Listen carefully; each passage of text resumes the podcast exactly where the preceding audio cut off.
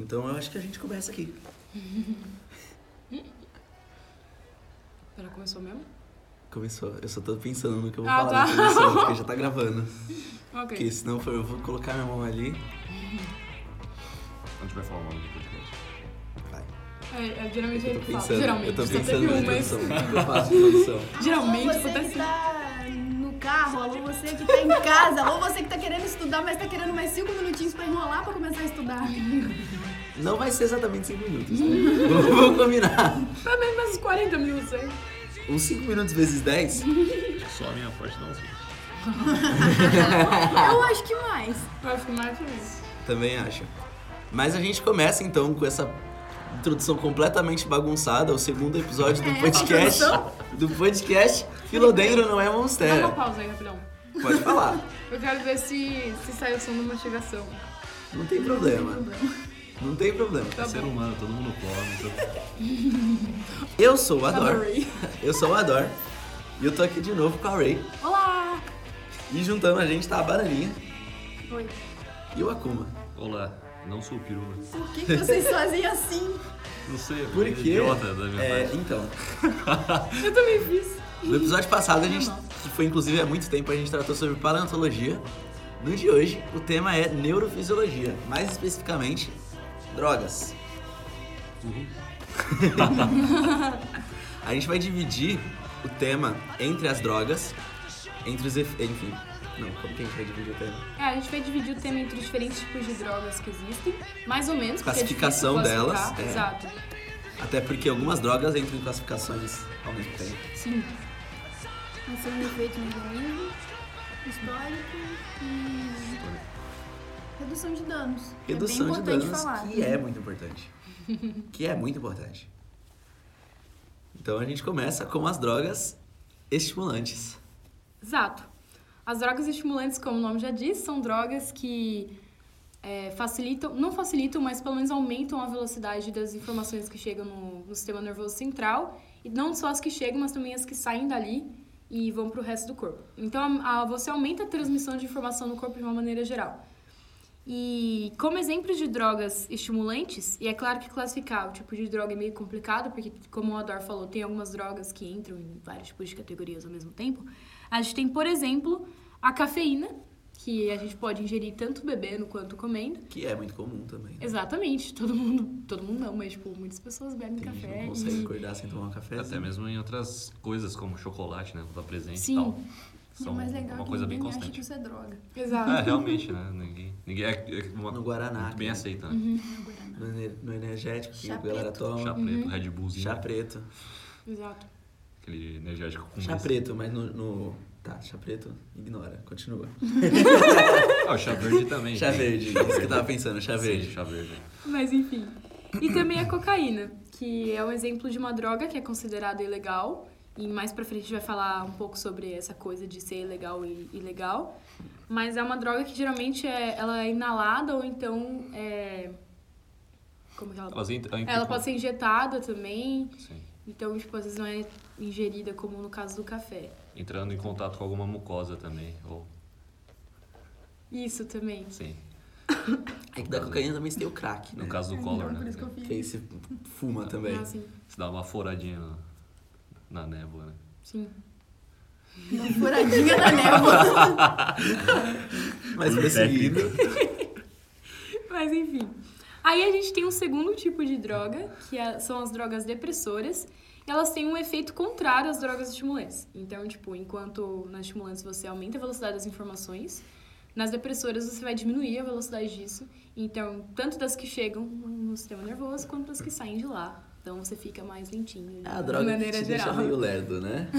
É a famosa sequela. Aí, como exemplo, a gente tem o álcool, apesar do álcool ter inicialmente um efeito estimulante, depois, com o tempo, ela passa a ter um, ele passa a ter um efeito depressor. E a, a própria heroína também. E ela é uma. A heroína, no caso, é uma droga ilegal também. Também não, porque o álcool não é ilegal. que também pode ser, assim como a cocaína, por ingestão. Injeção não. É, injeção. Falei ingestão. Injeção. Injeção. É, por injeção ou. Não sei, tem outra forma de coisar a heroína?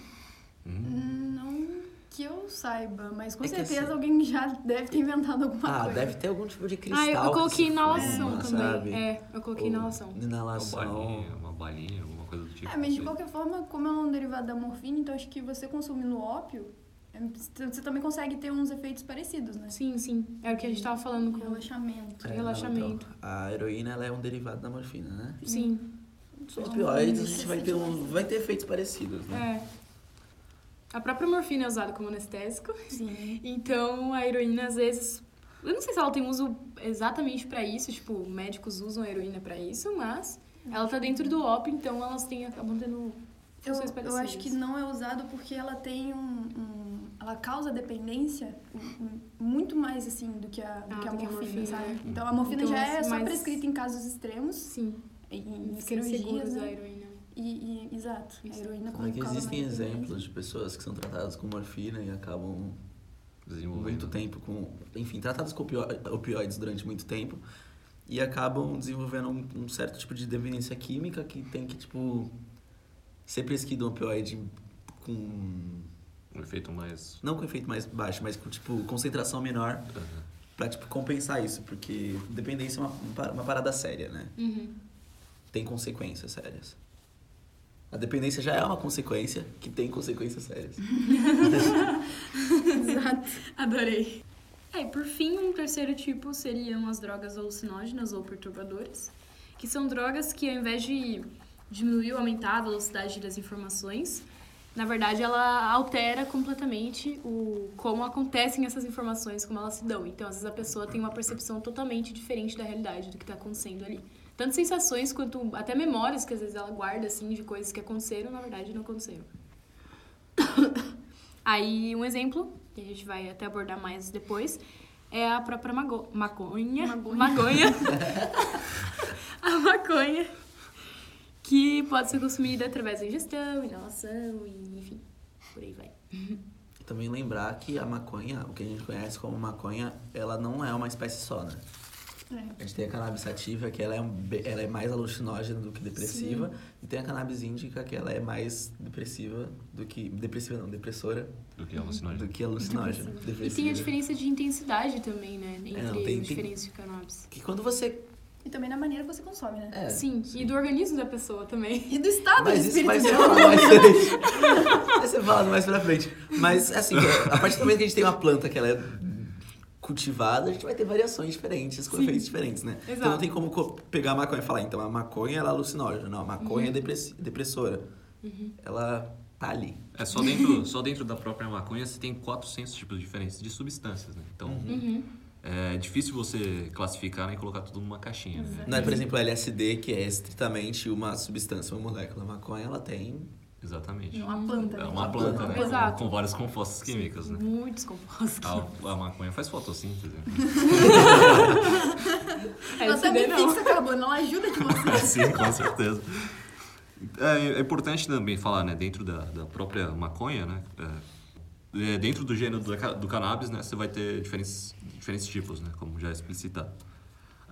É importante ressaltar que dentro dessas diferentes substâncias químicas, né, é, das 400, né, ou, ou até mais, é, nós temos o, um composto que é o principal pelo efeito efeito causado pela maconha, né? O efeito mesmo alucinógeno, né? que é o THC, né? Que é o tetrahidrocannabinol. Hum, A quantidade presente de, de THC na planta está muito relacionado à forma como a planta foi foi criada, né? Se lhe faltou algum tipo de nutriente alguma coisa do tipo e a sensibilidade do organismo ingestor. É, a, a maconha, né? A quantidade de THC vai variar conforme as necessidades nu- nutricionais que foram atingidas, né? Ou a época de, de colheita, N variáveis, né? Ou, ou mesmo o uso de inseticidas e coisas relacionadas. né? O THC, ele é um canabinoide, né? Então ele é uma substância capaz de se ligar a um receptor específico no sistema nervoso, né? E dentro desse, desse, dessa relação né, de ligação, ele vai se, se relacionar a um processo que, que a gente conhece dentro do sistema endocannabinoide, né? Dentro desse sistema endocannabinoide, a gente vai encontrar diferentes tipos de neuroreceptores, eh, sendo os principais o CB1 e o CB2. Eh, esses receptores, eles Eles estão presentes em áreas diferentes do cérebro, né? E o que vai estar muito relacionado ao, ao efeito da maconha, né? É, como mesmo o hipocampo, os cerebelos e os glândulos da base. É, esse, esse sistema de, de ligação da, da, ao, ao, ao neuroreceptor CB1 CB2 está muito relacionado aos efeitos causados pela, pela, pela própria droga, né? Como o humor, o apetite, apetite né? É, a memória, a coordenação, a, risada concentração, a sensação, exatamente, Mas- a mas- sensação de dor. Em quais, por exemplo, no hipocampo, qual- o que, que isso pode afetar no, no indivíduo? Ela atuando em cima do, do hipocampo. Então, eu vou falar disso mais um pouco para frente. É, a relação dos efeitos eu deixei mais para depois. Agora, Entendi. Tipo, a, a, você já fosse entrar nisso, Não, por isso que eu fiz a Não, pergunta. tranquilo. a ideia é mais é, relacionar a- ao processo em si, né? Como, que, como que ela vai se ligar a esse, esse neuroreceptor e o que, que vai gerar de efeito. Né? Tá, então a gente não tem uma ideia muito clara ainda de como funciona o mecanismo completo né, da, da, do consumo de maconha e o que, que isso vai resultar no, no sistema nervoso. Existem substâncias endógenas que têm um efeito bastante parecido, semelhante ao efeito da maconha no sistema nervoso central. Esses compostos são denominados anandamidas. E através de- do efeito das anandamidas, começou-se a elucidar o, o efeito da maconha sobre o sistema nervoso central. O, como, como dito, o efeito das anandamidas está muito relacionado ao efeito do próprio THC. Né? Quando a maconha é consumida, então o, THC ele vai ativar receptores do tipo CB1 no sistema endocannabinoide, né? Isso vai interferir de alguma forma no, no funcionamento do sistema neural, né? Do, do sistema nervoso central, né? Principalmente. É, além disso, a, a, o consumo da maconha ele pode estar relacionado com a liberação de dopamina no cérebro, o que daria aquela sensação de bem-estar, né? Com, após o, o consumo da mesma. O THC ele vai atuar como um agonista da, da anandamida no sistema nervoso central, né? Ele vai se encaixar os receptores desses neurotransmissores, né? Ativando uma cascata de reação, né? Aquela cascata que muitas vezes ela está muito relacionada a praticamente todos os processos do sistema nervoso, né? Até mesmo em relação à recepção, percepção, né? De luz e coisas afins. É, é importante falar que a anandamida ela vai ter um efeito reduzido em relação ao tempo se comparado com o THC. Porque assim, é, a anandamida, a gente pode chamar a anan- a anandamida de um inibidor de um inibidor. Ou seja, a gente tem informação ali passando que é para produzir dopamina. Existe um inibidor que inibe a produção de, de dopamina. A anandamida ela vai estar atuando inibindo esse inibidor. Quando ela faz isso, ela como é a palavra? Favorece. Ela promove a produção de, de dopamina. Por ser agonista da anandamida, ou seja, se ligar nos mesmos receptores do que ela, o THC ele faz a mesma coisa, ou seja, ele vai é, incentivar a produção de dopamina por inibir o inibidor da dopamina. Só que a anandamida, por ser uma substância que está ali, é importante no cérebro, ela, tá, ela é natural, ela é degradada muito rápido. Então a dopamina é liberada, a gente tem uma, uma explosão ali de dopamina e acabou. O THC ele demora mais para ser degradado pelo cérebro. É, por isso que o efeito do THC, na- no que se refere à, à produção de dopamina, ele é mais prolongado do que comparado com a anandamida.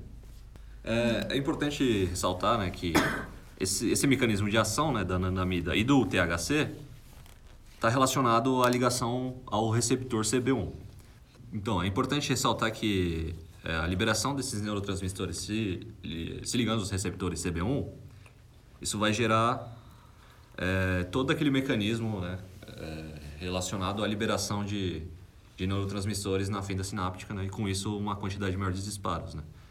É, quando se consome o THC, de alguma forma esse, essa ligação ela, ela é inibida né, por uma questão de, de relação de hiperpolarização da própria célula. Ela acaba inibindo a, a liberação de glutamato na fenda sináptica. Isso vai, vai gerar, vai ocasionar né, uma menor atividade nervosa. Né? Com isso, uma redução do, do- da própria atividade do, do sistema nervoso, né? o que se relaciona com o efeito das pessoas ficarem mais lentinhas né? quando, quando dão aquela, aquela fumadinha de leve. É a lerdeza. É a lerdeza, famoso. famoso baque, né? Essa- essas alterações, elas vão depender muito das regiões com as quais elas se relacionam, né? É, como que essa inibição da atividade nervosa vai, vai se lidar dependendo da área do cérebro com a qual ela se relaciona. Fatores como a qualidade da maconha fumada e a sensibilidade do organismo consumidor, elas influem no efeito que o mesmo vai causar, né? No, no sistema nervoso central. É, o, o consumo da maconha, ele pode vir acompanhado daquela sensação de bem-estar, de relaxamento, de desligamento do cansaço, é, de hilariedade, né? Que é a vontade de rir. Aliás, a gente não fumou maconha para gravar o podcast. Mas também pode haver é, sensações relacionadas a, a um medo, um controle, uma angústia, um artúdio, tremulações, sudorésia, que é conhecido como o bad trip, né? É o, é o pesadelo de todo maconheiro. Que errado. Capacidades como a noção de tempo, espaço, a memória e a atenção, elas são prejudicadas é, pelo consumo de, de maconha, né? Eu jurava que o pesadelo de todo maconheiro era o taticão. Era o quê? O taticão. O que, que é isso? A força tática. Polícia. Pode crer, pode crer. Ah, nossa. Pode crer. Tem, aliás, tem. Enfim. É, a, a curto prazo, o efeito ele vai se relacionar a essas questões de atenção, de memória, é, de, de noção de espaço e tempo, né? Quando você você está num estado de, de brisa, de alguma forma o tempo ele se modifica, né? O, a sensação de espaço que pareciam ser dois metros se transformam em 200, as duas horas se transformam em 12. Então, é, existe uma interpretação diferente da, da sensação da realidade, né? Da, do, do efeito do. E é isso que torna a maconha uma droga alucinógena. É, né? principalmente alucinógeno. Isso se relaciona aos efeitos psicotrópicos, né? A forma como você vai interpretar a realidade, o mundo à sua volta, a partir do, do entendimento pelo seu cérebro, né? O que, de alguma forma, a maconha reflete nisso. né? A maconha resulta em, pode resultar em delírios, né? E, e síndromes persecutórias, né? O famoso taticão, né? O, o medo, medo do, do maconheiro, né? de de se relacionar com, com a perseguição, né? A síndrome persecutória, ela é muito vista em é, efeitos de, de diferentes drogas e, e é um medo constante que se relaciona, né? De alguma forma, associar sensações da realidade com, com algum tipo de, de perseguição ou alguma coisa do tipo, né? Relacionado muito à pessoa. Tá. O uso contínuo da maconha, ele pode se relacionar a dificuldades de aprendizado e memorização. E também, por ser uma droga depressora, ele vai se relacionar a uma, uma atitude chamada de síndrome am- am- amotivacional. É, essa síndrome ela vai estar relacionada a uma falta de vontade de se fazer as coisas, né? É uma perca de, de ímpeto de vida, né? Mas, ô, Akuma, isso em, em- você Eu tá ia querendo dizer que é caracterizado em todas as pessoas que usam a droga? Não, não, não são em todas as pessoas, né? Isso pode... Existem fatores do próprio organismo, né? Como fatores genéticos, predispos- predisposições que se relacionam a- ao efeito da droga em si. né? A longo prazo, as pessoas que consomem a, a maconha, elas podem, de alguma forma, desenvolver esse tipo de, de quadro, né? Não necessariamente você vai desenvolver. Talvez por... Talvez a minha chance de desenvolver esse quadro seja maior que a, de, a sua ou do que do Ador, sabe? Então, fatores genéticos e talvez de, de vivência e pessoais também são importantes para se considerar em relação aos efeitos, né? Não, não funciona de modo igual para todas as pessoas, né? São coisas individuais, né? É, esses efeitos, eles acabam por... A gente generaliza ali de uma forma, de uma forma clara para ter uma ideia de como funciona, mas não necessariamente você, fazendo uso da droga, isso vai te gerar esses efeitos em si, né? É, são coisas que demandam estudo e tempo. E, e Mas tem variação na intensidade também, Sim. porque algumas pessoas, tipo, por terem menor predisposição, vão ter um efeito, tipo, vão ter até o efeito, mas bem menos intenso do que uma pessoa que tem uma predisposição maior para desenvolver isso. né? E até a questão de, como a gente tinha falado já, né? de- da qualidade da, da maconha, né? A maconha, ela, ela acontece dela ser muito misturada com, Com outras coisas, né? Como, sei lá, até merda de, de cavalo, esse tipo de, Uhum. de questão, orégano, então... A gente não tem um controle tão alto por ser uma droga Legal. Ilegal, né? Eu- aí vai entrar na questão da regularização, né? Que aí depois a gente vai entrar nesse pra assunto. outro- Isso, outro exatamente. assunto, a gente vai entrar nesse assunto, mas eu, eu acho que cabe muito essa discussão e é muito importante a gente trazer esse, esse assunto, né? Pra, pra conversa, né? Sim. É, é importante também falar que pessoas que têm quadros de doenças psíquicas, né? Esquizofrenia, depressão, elas podem ser, de alguma forma... O uso da maconha pode ser um gatilho para a manifestação desses quadros, né? É, então, pessoas com um quadro de esquizofrenia, ao usarem maconhas, podem sofrer com, com um descontrole desse quadro, né? Ah, mesmo utilizando da, me- da medicação, né? Sendo um caso controlado. Eu já vi muito por aí argumento de pessoas contra a maconha falando, "Não, porque a maconha te dá eh, esquizofrenia. O que acontece não é isso, né? Isso. O que vai acontecer é uma pessoa que ela tem um quadro de esquizofrenia, às vezes ela não apresenta, por isso que às vezes ela não, não sabe. Muitas vezes as pessoas não sabem que tem esquizofrenia, né? E a maconha ela vai ser, servir de gatilho para uma crise, para um surto. Sim. É, geralmente, é, exatamente, né? O- a maconha em si, provavelmente, ela não gera esse efeito de esquizofrenia, né? Pelo menos não, a gente não encontrou nenhum estudo sabe. relatando esse tipo de coisa. O que acontece é que pessoas com inclinação a ter é, esse quadro de esquizofrenia, né? Por, por questões próprias, genéticas, morfológicas, elas acabam desencadeando esse quadro por causa do, do uso da maconha. Mas a maconha não necessariamente se relaciona a efeitos de esquizofre- esquizofrenia, né? Não seria uma causa direta, né? Não, Isso, seria um isso. Ela depende de outros fatores ali acontecer. É. Eu. Então, naquele quadro que o Drauzio fez, o Drauzio de Chava, Aham. ele entrevistou um psiquiatra que, né, segundo ele, ele recebe muitos pacientes que têm é, esquizofrenia e fazem uso da maconha. E aí o Drauzio até comentou que isso pode gerar essa ideia de que a maconha causa a esquizofrenia, porque quando a pessoa chega é, nesse estado pro, pro médico, pro, pro psiquiatra e ela usa a droga, então ele... É, é- é natural, né? Você querer se- na sua associar uma cabeça coisa é a uma outra. rela- na, na cabeça é uma relação de causa e efeito. Você só fumou a maconha, Sim. ficou esquizofrênico. Mas de fato, não tem nenhum estudo assim.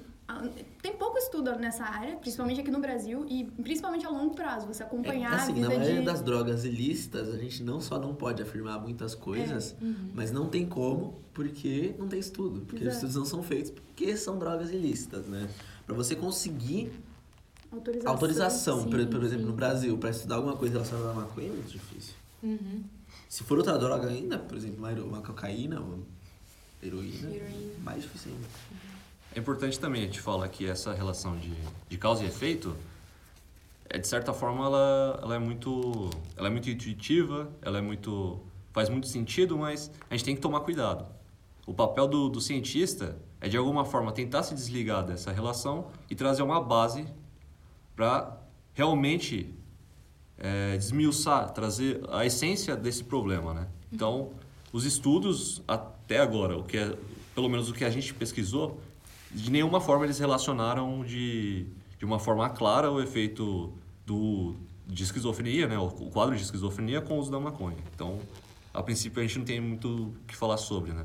E talvez é, pelo quadro de esquizofrenia está muito relacionado a surtos, a- Alguns compostos da, da própria maconha serviriam como, é, de alguma forma, um tratamento né, para essas, essas, esses surtos de ansiedade, essas questões né, que, que lidam muito com uma ativação drástica do sistema nervoso. Né? Tá, agora vamos para os efeitos. Efeito é legal. Efeito é bacana. Os efeitos agudos, né, os que se são percebidos a primeiro momento, estão relacionados a uma, os olhos avermelhados, né, aquela velha história do colírio, né, do óculos escuro. É, a boca seca, o coração ele pode disparar de, um batimento médio entre 60 e 80 para 120 40 ou até mais, né, dependendo do, de como o organismo vai interpretar a ação desse químico sobre ele, né. E também temos as, as questões dos efeitos crônicos, né?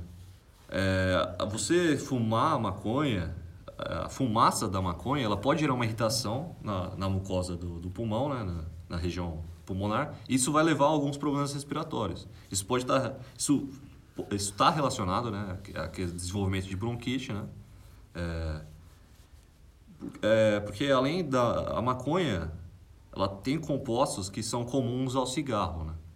Só que uh, o que acontece é que a, o cigarro, de alguma forma, ele passa por um crivo é, mais industrializado, tem um parâmetro melhor, tem uma regularização mais clara, né? Enquanto que a maconha não. A maconha, como a gente disse, ela tem esse problema da regularização, né? A qualidade da maconha varia muito mais em relação à qualidade do cigarro, né? Se a gente pode falar de qualidade de cigarro.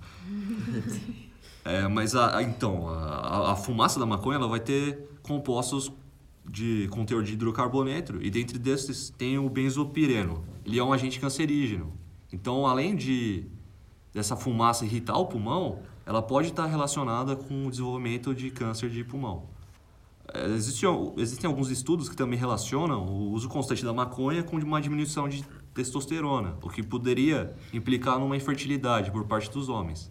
Além do THC, existem outros compostos dentro da maconha, né? É, dentro desses compostos, a gente tem o CBD, que ele é um, um composto canabinoide, mas ele não tem o efeito psicoativo. E o óleo dele ele é utilizado para o tratamento de doenças neurológicas como o Parkinson. Então é, é importante a gente não, não se apregar essa moralidade, que muitas vezes ela não é pensada, para a gente abrir a discussão para assuntos como. É, a gente muitas vezes se aprega a uma moralidade que, que ela, ela não é pensada e ela, ela travanca de algumas formas os processos de desenvolvimento e muito relacionados a uso de drogas, porque de alguma forma esses compostos são importantes, eles podem estar relacionados ao desenvolvimento de novos medicamentos. Então não teria o porquê, só por ser uma droga relacionada de, pela, pela sociedade, né? relacionada a parâmetros como o maconheiro, o cara vagabundo, que é, para mim é uma imbecilidade. É, a gente não pode se ligar a isso e atravancar de alguma forma as pesquisas em relação às substâncias presentes na maconha. Né? Como o Adori tinha comentado, é difícil a gente trabalhar com isso no, no, no, Brasil e seria interessante de alguma forma a gente conseguir driblar isso. Tá. Mecanismo de ação e efeito do álcool. O, o álcool é considerado uma droga psicotrópica. Apesar dele, dele não ser entendido muitas vezes assim, no, dentro da nossa sociedade, né? ele provoca assim, alterações no comportamento de quem consome. É, isso é inegável, né? Você mesmo pode experimentar essa, essa, essa sensação. Né? Algum familiar seu já consumiu álcool, provavelmente até você mesmo. Né? O álcool é uma das poucas drogas que tem seu consumo incentivado socialmente, né? Quem nunca foi incentivado de alguma forma a beber por, por algum parente, por Bebo algum amigo? socialmente. Exatamente, né? né? Aquela famosa bebo social. Ah, toma aqui um vinhozinho, com oito anos de idade seu avô chega, né? Aquela coisa maravilhosa. E o consumo do álcool de forma excessiva, ele pode se tornar um problema muito grave, dependendo da frequência e intensidade com que a pessoa o consuma, né? é importante falar de como né, o nosso corpo vai entender a entrada desse, desse álcool, desse etanol. Né? O etanol ele vai, ele vai ser quebrado pelo fígado, né? porque ele é entendido como alguma coisa tóxica que chega ao organismo. Então é importante de alguma forma ele ser metabolizado. Mas com o consumo excessivo, você acaba sobrecarregando esse mecanismo de, de quebra do, do etanol. E com isso, o etanol ele acaba caindo na corrente sanguínea e ele é transportado até o cérebro. E a partir daí, vão acontecer o efeito do etanol no cérebro, né? O, como isso vai retardar de alguma forma e a princípio até estimular né, o seu sistema nervoso. Né? Quando o etanol ele chega ao cérebro, ele, tá, ele se relaciona à liberação de dopamina. Com isso gera uma sensação de bem-estar, né? Você se sente bem ao tomar álcool, né? Além disso, ele vai alterar a comunicação entre os neurônios. É, o álcool ele afeta regiões do cérebro no córtex afeta os centros de inibição e do comportamento. Por isso, quando você toma o álcool, você tem aquela sensação de, de falta de inibição, você se desliga socialmente. É uma liberdade, uma, uma liberdade, uma. Ficou mais engraçadinho. Isso, exatamente. é o famoso engraçadinho. Além disso, ele, no cerebelo ele vai afetar os, os centros né, de movimento e equilíbrio. Né? Por isso, aquela, aquele teste né, relacionado a andar numa linha reta, é, toda, todo o desequilíbrio gerado no momento. Isso se relaciona muito, né? No hipotálamo, ele se relaciona a uma depressão dos ímpetos sexuais. Então, quando você bebe, você tem uma maior inclinação em brochar. No bom português. É, exatamente. Então, seu, de alguma forma, o seu empenho sexual vai ficar, vai ficar atingido, né? Vai, vai, ser, vai ser minado pelo, pelo consumo de álcool. Além disso, né, no próprio hipotálamo, ele desempenha funções automáticas, funções é, que você não precisa pensar para realizar, né, como controle de respiração, temperatura, é, e também em relação ao sono. Né? O álcool ele vai induzir uma insônia. Agora, como que o álcool ele vai, ele vai, ele vai agir no sistema nervoso? Né? O álcool ele altera o nível de neurotransmissores no cérebro, aumentando os efeitos dos neurotransmissores inibitórios, como o GABA. O GABA ele é o ácido gama-aminobutírico, uhum. o que causa o movimento lento, uma fala enrolada. Ao mesmo tempo, ele inibe os neurotransmissores excitatórios, o que está relacionado à, à, liberação de glutamato, né? ao próprio glutamato em si. Com isso, ele suprime os, os efeitos estimulatórios e ele estimula efeitos inibitórios, o que vai estar relacionado àquela sensação de lerdeza ou parece que o tempo passa mais devagar quando você bebe. O álcool altera o nível de neurotransmissores no cérebro, aumentando é, o efeito de neurotransmissores inibitórios, né, como o GABA, né, que é o ácido gama-aminobutírico. A ação do GABA se relaciona uh, à inibição do, do, sistema nervoso central. Né? Através dele, com a ligação do mesmo aos neuroreceptores, vai acontecer um influxo de, de cloreto né, para dentro das células, o que causa uma hiperpolarização. E por consequência, dependendo do tipo de associação que existe entre a molécula, a célula receptora com a próxima célula do sistema nervoso, pode ocorrer uma inibição do sistema nervoso em geral, como acontece no caso do álcool. Né? com o consumo de álcool, ocorre sim uma inibição do sistema nervoso e com isso tem, temos todos aqueles efeitos né, relacionados ao consumo de álcool. Além disso, é, de deixar o sistema nervoso mais lento, né, deixar a fala mais, mais atrapalhada, uhum. assim como a minha. Ai, meu Deus. O etanol também tem uma relação com a liberação de vasopressina pela hipófise.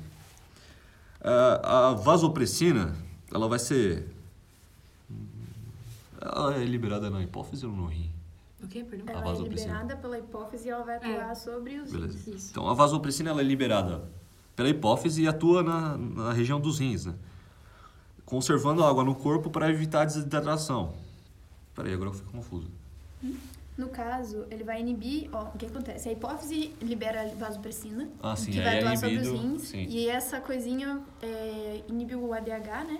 Hormônio diurético, não. Ela estimula o ADH é e faz com que você conserve urina. Isso, Se isso. você inibe a produção, a liberação da vasopressina, você está estimulando a liberação de urina. Isso. Por isso que bêbado vai no banheiro toda hora. Isso. Tá, beleza. Além desses efeitos, né, relacionado com uma, uma inibição do sistema nervoso, ocorre também a, uma relação com a, a, a questão da, da, da, da, liberação, da inibição de liberação da vasopressina pela hipófise. É, então, a, o álcool vai atuar sobre a, a hipófise, é, inibindo a liberação da vasopressina ou ADH. E aí, essa, esse hormônio, naturalmente, ele atua sobre os rins, estimulando a, a conservação de água. Então, ele faz com que o organismo retenha água. Se você inibe a liberação desse hormônio, o organismo passa a liberar água. Por isso que o bêbado vai no banheiro toda hora. Você vai uma vez, você vai duas, você vai três e tem mais água para sair a pessoa fica desidratada.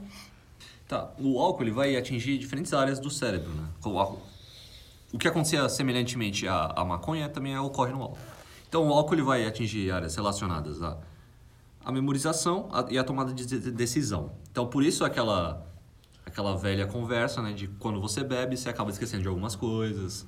Você tem uma alteração de um estado, estado cerebral que, de alguma forma, induz de alguma é, a relação da criação de memórias relacionadas a esse próprio estado. Então, para você acessar essa memória de alguma forma, você teria que reviver esse estado. Então, uma forma de tentar lembrar é, alguma coisa que tenha acontecido quando você estava bêbado é ficar bêbado de novo. E você reviver, você reviver esse estado de alguma forma, você acaba conseguindo acessar mais facilmente essas memórias. Tá vendo? Então se beber no caso poderia ser simplesmente, simplesmente resolvido. resolvido com bebendo de novo. Bebendo mais uma noite. Mas acho que eles beberam de novo, né? Teve três filmes. Não, então, só que foi muito, muito separado. Ah, é, fica difícil. Então, com o uso constante do álcool, acontece uma é uma diminuição no número de receptores do GABA, Isso explica o efeito de tolerância ao álcool.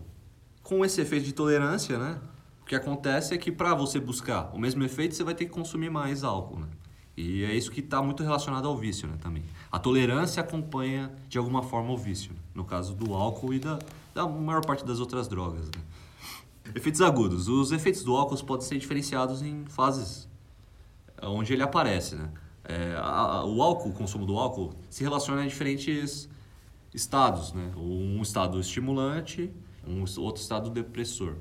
Nos primeiros momentos após o consumo, são sentidos os efeitos estimulatórios, como a euforia, a desinibição e a loquacidade.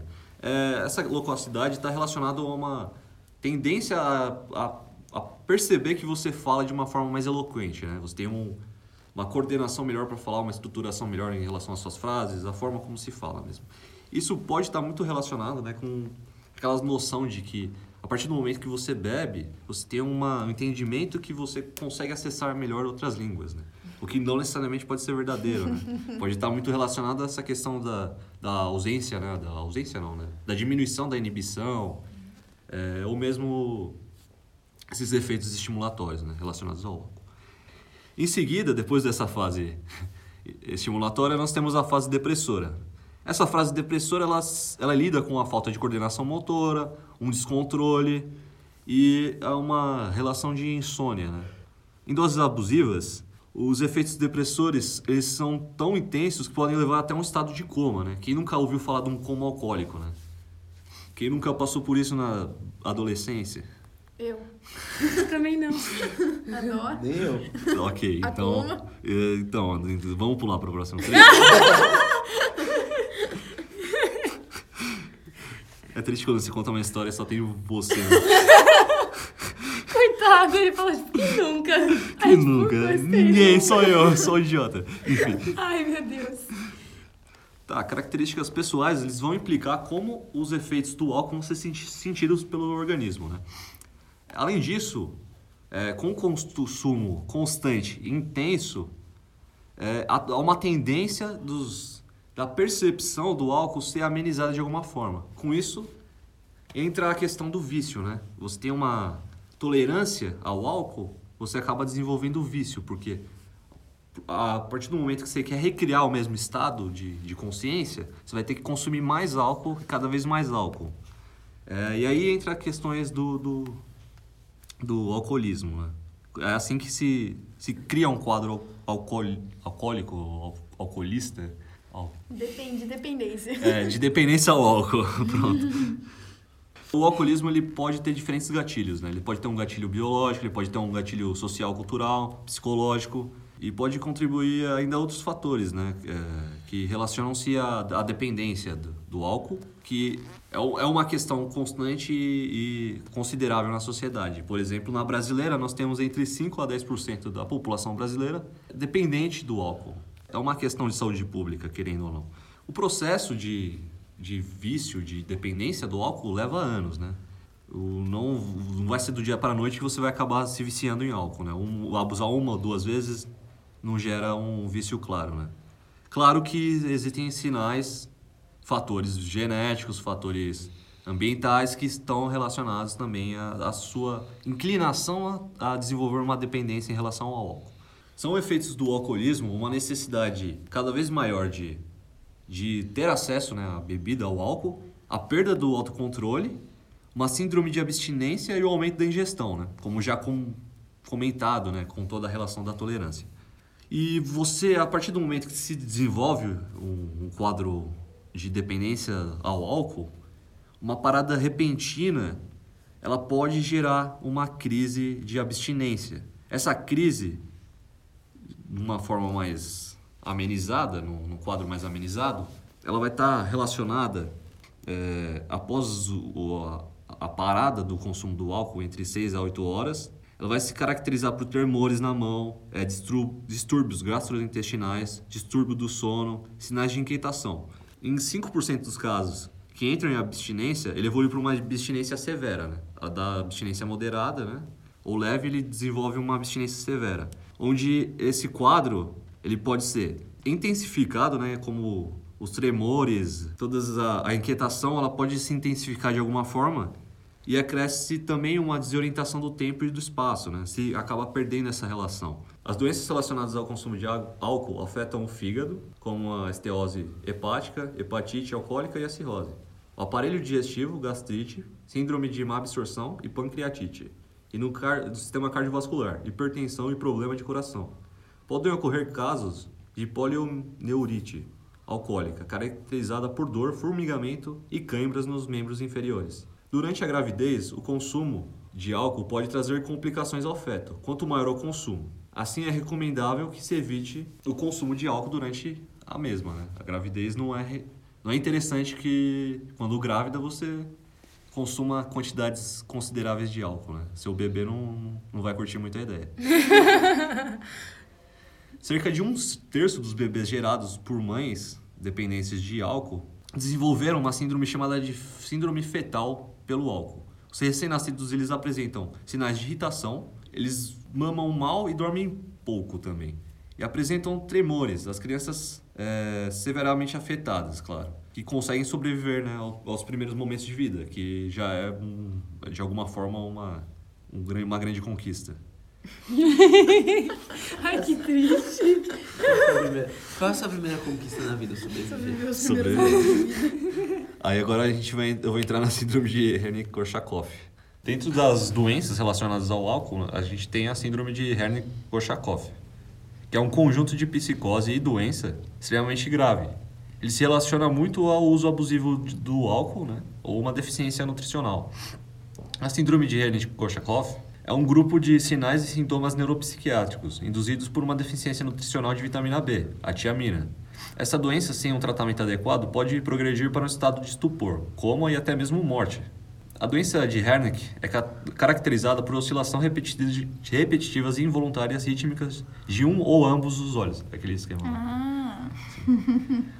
É, alteração na coordenação fina e a curada dos movimentos, incapacidade de movimentar ambos os olhos na direção horizontal ou vertical e confusão mental. Pera, na, no caso da, da curação da movimentação fina, como assim, pessoa? O movimento fino Mov... seria de escrita, é, desenho? É, sim, são movimentos delicados, né? Uhum. Movimentação fina é você conseguir, sei lá, segurar um clipe, você conseguir pegar um, uma pontinha no chão. Entendi. Esse tipo de movimentação e aí a pessoa perde esse, essa capacidade de movimentação. É, a capacidade de ficar prejudicada, né? De alguma forma. Tais sintomas têm início repentino e se apresentam em combinação na maior parte das vezes. A doença de Hernick associa-se à deficiência nutricional, ocorrendo em consumidores constantes e ou intensos de álcool. A psicose de Korsakoff é uma desordem mental na qual a memória de retenção está seriamente comprometida. Essa desordem está também associada ao alcoolismo e à deficiência nutricional. O complexo dos sintomas abrangendo o comprometimento da aprendizagem e da memória, bem como as manifestações da doença de Hernick, é apropriadamente designado como síndrome de Hernick-Korsakoff. Ou seja, o conjunto de ambas as manifestações implica na síndrome de Hernick-Korsakoff. Peraí que eu não entendi. Tá. Então é assim, ó. Aqui a gente tem a doença, opa, a doença de Hernick, uhum. que ela se associa à deficiência nutricional e ela vai estar tá relacionada àquelas, àquela perda na, na movimentação fina, a, o movimento desconexo dos olhos, uhum. né? E ela a confusão é uma, mental. Ela é uma lesão causada no, é, no cérebro, né? Que é causada pelo uso abusivo de álcool e deficiência de vitamina B, ou o uso abusivo então, de álcool que leva a deficiência de vitamina B? É, a, do, a, doença de Hernick ela é causada pelo, pelo, pela deficiência de tiamina, né, que é a vitamina uhum. B1. É B1? Eu acho que sim. É a B1. E como é que o álcool entra nisso?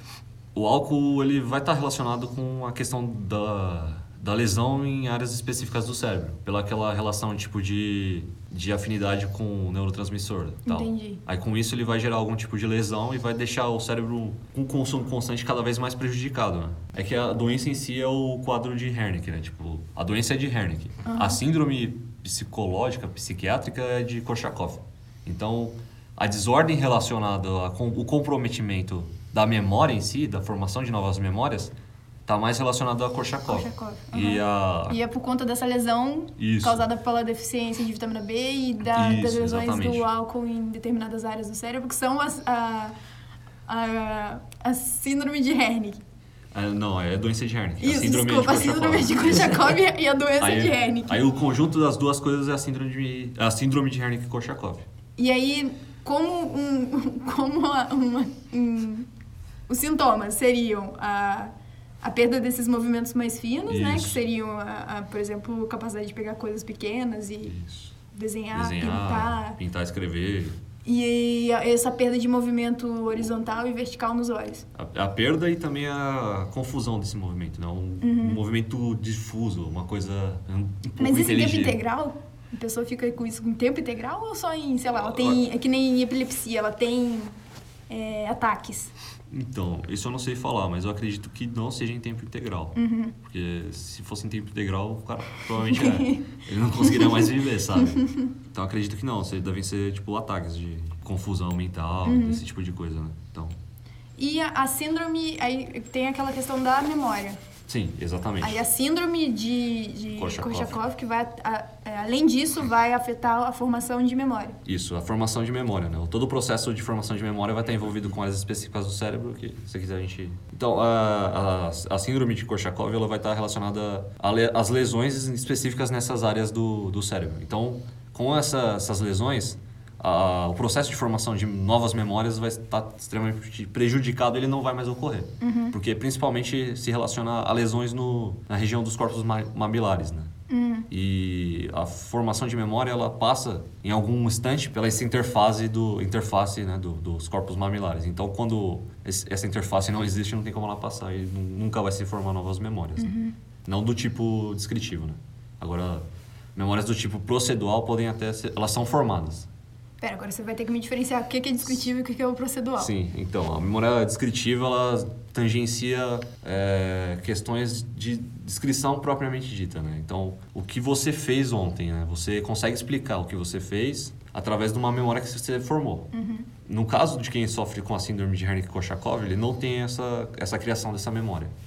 Agora, se você ensina uma nova habilidade para ele, ele consegue absorver de alguma forma essa nova habilidade. Se você, se a pessoa sofreu a lesão antes de aprender a andar de bicicleta, você consegue ensinar ela a andar de bicicleta. Aham. Ela não vai lembrar que ela sabe andar de bicicleta, mas ela vai saber andar de bicicleta. Então é, é tipo, é tipo Alzheimer. É, tipo Alzheimer, ela vai ter um esquecimento. Ela não vai ter a formação da memória. né? É como se ela não nunca tivesse vivido aquela experiência. Nunca vai ser armazenado no cérebro dela. Então, se relaciona de alguma forma, né? Nesse aspecto, né? Então, se você ensinou a pessoa a andar de bicicleta ontem, ela vai ter a capacidade de aprender porque ela consegue movimentar, o, o- ela lembra, ela tem essa memória motora, né? Mas aí no dia seguinte ela não vai lembrar mais nada. Se você. Eu não entendi uma coisa. Claro. Ela, por exemplo, se você ensina uma pessoa que ela, essa pessoa tem essa síndrome, ela vai, se você ensina a pessoa a andar de bicicleta depois dela sofrer com isso, no dia seguinte, por exemplo, ela vai esquecer que ela aprendeu a andar de bicicleta, mas ainda vai saber andar de bicicleta ou ela vai ter uma facilidade maior na próxima vez que ela for tentar de- andar de bicicleta?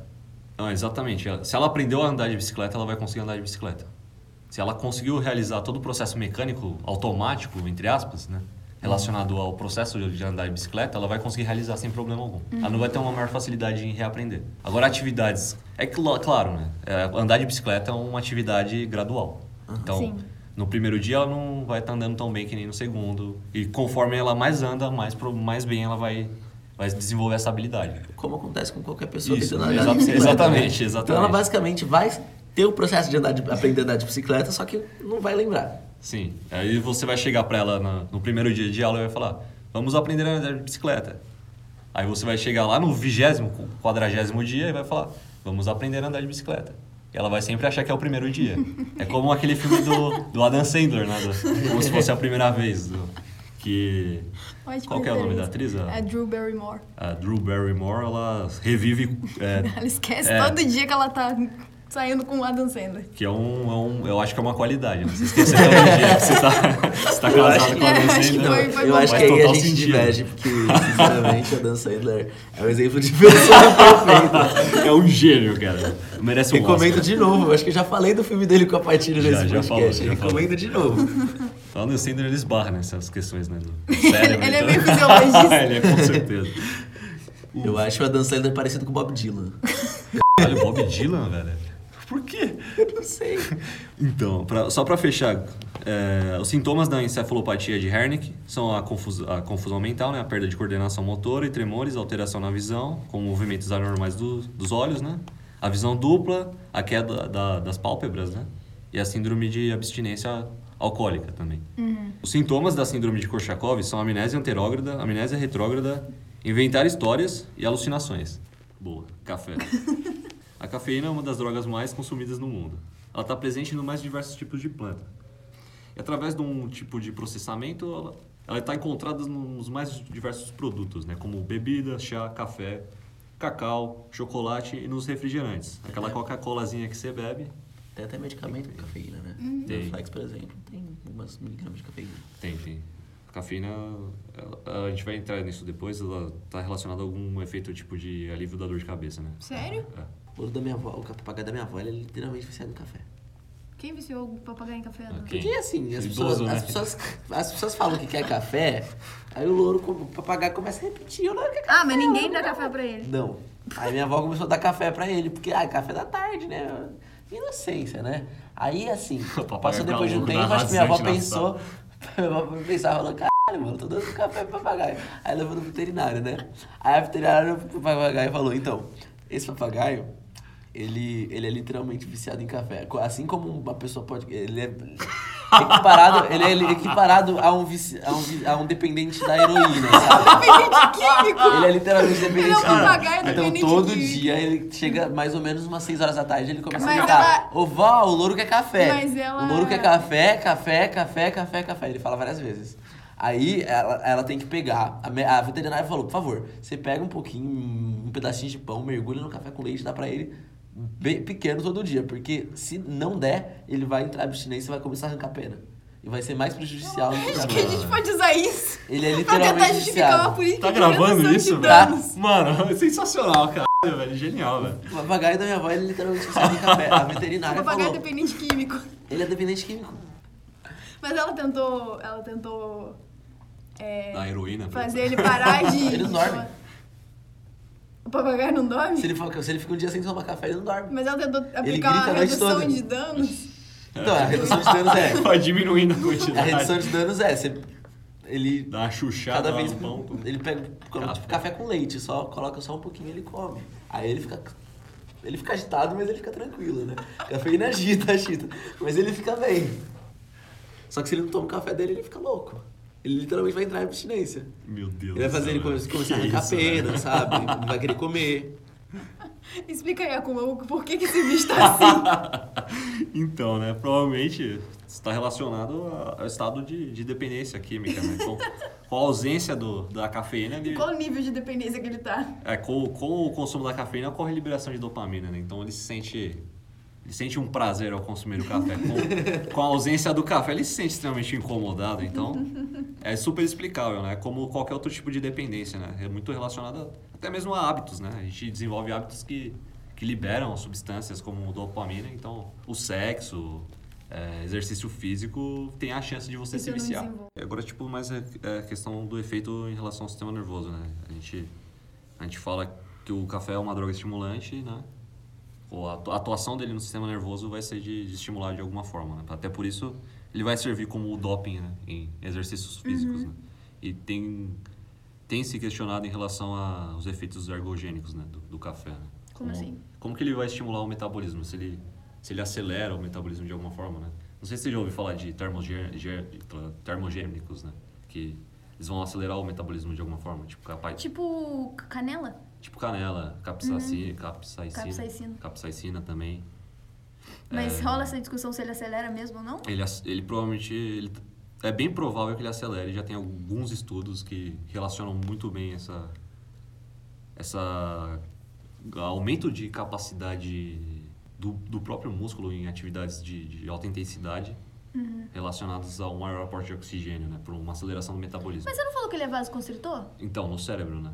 Ah, mas no resto do corpo ele atua Eu- como. ele atuaria como um dilatador? Eu não sei, pode ser que sim, mas eu, ac- eu acredito que por acelerar o metabolismo, ele acelera o batimento cardíaco. Então Aham. você vai ter um aporte maior de oxigênio, né? Você tem uns, Justo. uma circulação maior de, de sangue pelo corpo num tempo menor, uma questão lógica, né, com a ac- aceleração dos batimentos cardíacos, né?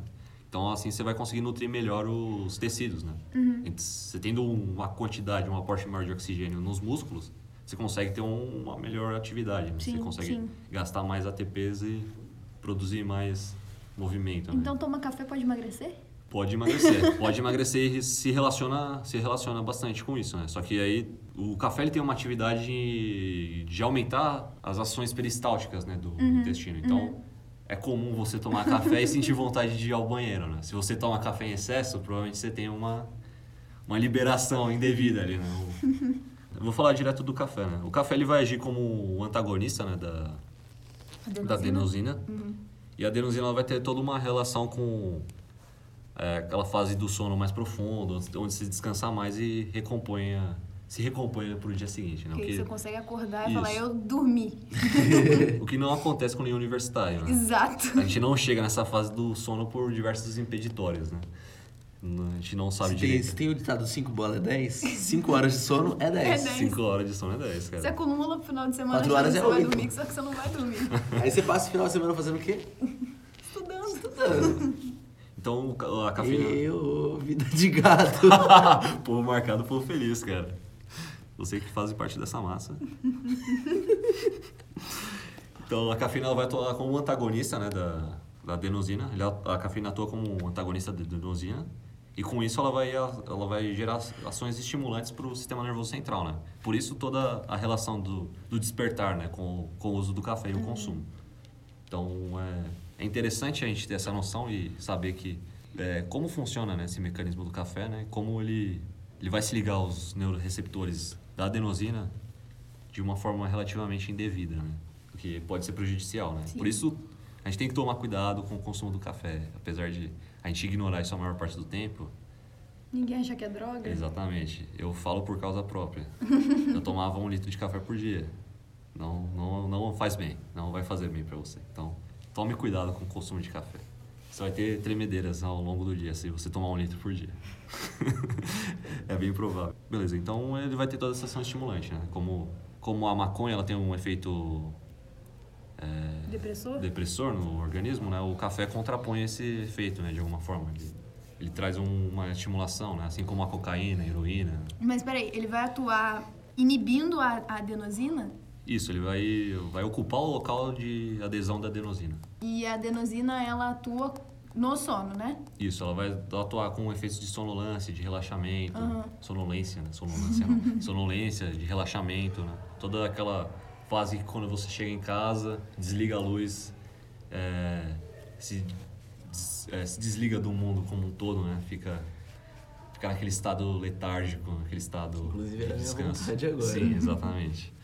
E como é que a dopamina está relacionada com isso? A dopamina, ela vai ser... Com o consumo do café, ela é liberada. Uhum. Então, a dopamina está relacionada a uma sensação de prazer. Então, você vai consumindo e vai estimulando esse, esse, esse mecanismo de, de recompensa, né? Você vai sentir prazer e a cada vez mais você vai consumindo mais. Exatamente. Com o consumo, você tem uma, um sistema básico de recompensa, né? Como tudo no cérebro, né? Você vai ter esse sistema de recompensa e cada vez mais você vai querer tomar mais café. É, aí, que, aí daí que vai partir o vício, né? Aí que entra o papagaio da minha avó. Aí que entra o papagaio da, da vovó do doador. Nosso exemplo de dependente É, químico. nosso querido dependente. O louro, o louro doidão. É, e agora que a gente já falou então da fisiologia, já sabe como funciona isso no quesito biológico da coisa, vamos falar um pouco da, da história, da descoberta e também da importância econômica que isso tem até os dias de hoje, né? Todos os- no caso de todas as drogas que a gente já abordou aqui. Então, com relação à cafeína, a gente vai falar um pouco do histórico do café em si, porque a ação estimulante do café vem da cafeína e isso foi descoberto de uma maneira é, associada. Então, é, por isso que a gente vai falar da história do café, mas isso está associado com a história da cafeína também. Bom, não se sabe ao certo como se deu a descoberta, na verdade existem várias lendas que envolvem isso. A única certeza que existe é que o café, tipo, é natural da Etiópia, das regiões altas da Etiópia. E a partir disso foram feitas várias lendas tentando explicar como que o, o café foi pro resto do mundo e foi descoberto, toda essa ação estimulante dele. Bom, a lenda mais acreditada atualmente, que atribui a descoberta a um pastor, um pastor etíope chamado Caldi, então ele morava lá, lá nessa região da Etiópia, ele cuidava das cabras dele e ele começou a perceber que as cabras, após ingerir tanto as folhas quanto as sementes do- dessa planta de café, começaram a, a ter umas ações um pouco diferentes, um comportamento um pouco diferente, começaram a ficar mais Os animadinhos. cabras ficaram animados. Exatamente. Então, é, ele achou aquilo interessante e resolveu testar nele mesmo. Então, ele consumiu aquilo, percebeu que realmente tinha uma ação estimulante e a partir disso ele ele levou aquilo para a sociedade, principalmente para os monges locais, e os monges começaram a utilizar o, o café como uma forma de ajudar eles a continuar acordados enquanto eles rezavam. Então essa é a lenda mais é, conhecida e mais acreditada. Mas também acreditam que, quer dizer, na verdade, depende do local que você tá. Se você tá no Iêmen, as pessoas vão dizer que o café foi descoberto por um pastor do Iêmen que estava passando pela Etiópia e aí aconteceu tudo a mesma coisa. então, na verdade, vai depender da localidade que você tá. Mas, de uma maneira geral, a lenda é mais ou menos essa. Concordo com a Etiópia. Mas, de uma maneira geral, a gente sabe que o café tem uma importância, além de histórica, econômica, principalmente no, no Brasil, porque ele foi, durante muito tempo, a principal economia daqui. E até hoje, o Brasil é o principal responsável pela produção de café. Então, no passado, é, o café foi introduzido. É, é, ele não é natural daqui, obviamente, então ele foi introduzido em Belém, depois ele foi para o Rio de Janeiro e depois ele veio para São Paulo.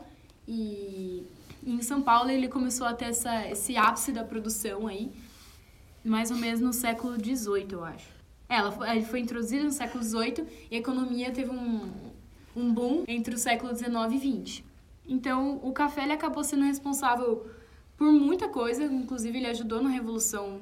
Ajudou não, mas tipo, ele foi um dos fatores que, que influenciou na Revolução Industrial, porque a construção das ferrovias de São Paulo foi por causa do café e para o transporte do café para as diferentes localidades. É, também foi o café que fez com que vários imigrantes, principalmente italianos, viessem para o Brasil para trabalhar nas lavouras, principalmente depois da pseudo-abolição da escravidão. Então, as pessoas precisavam de gente para trabalhar nas lavouras. E durante o tempo houve um decréscimo nessa produção, principalmente durante a crise de 29, e isso foi mundial, na verdade. Mas é, o, o, Brasil voltou a produzir o café, continuou, na verdade, mesmo que em menores quantidades. Teve todo aquele problema da.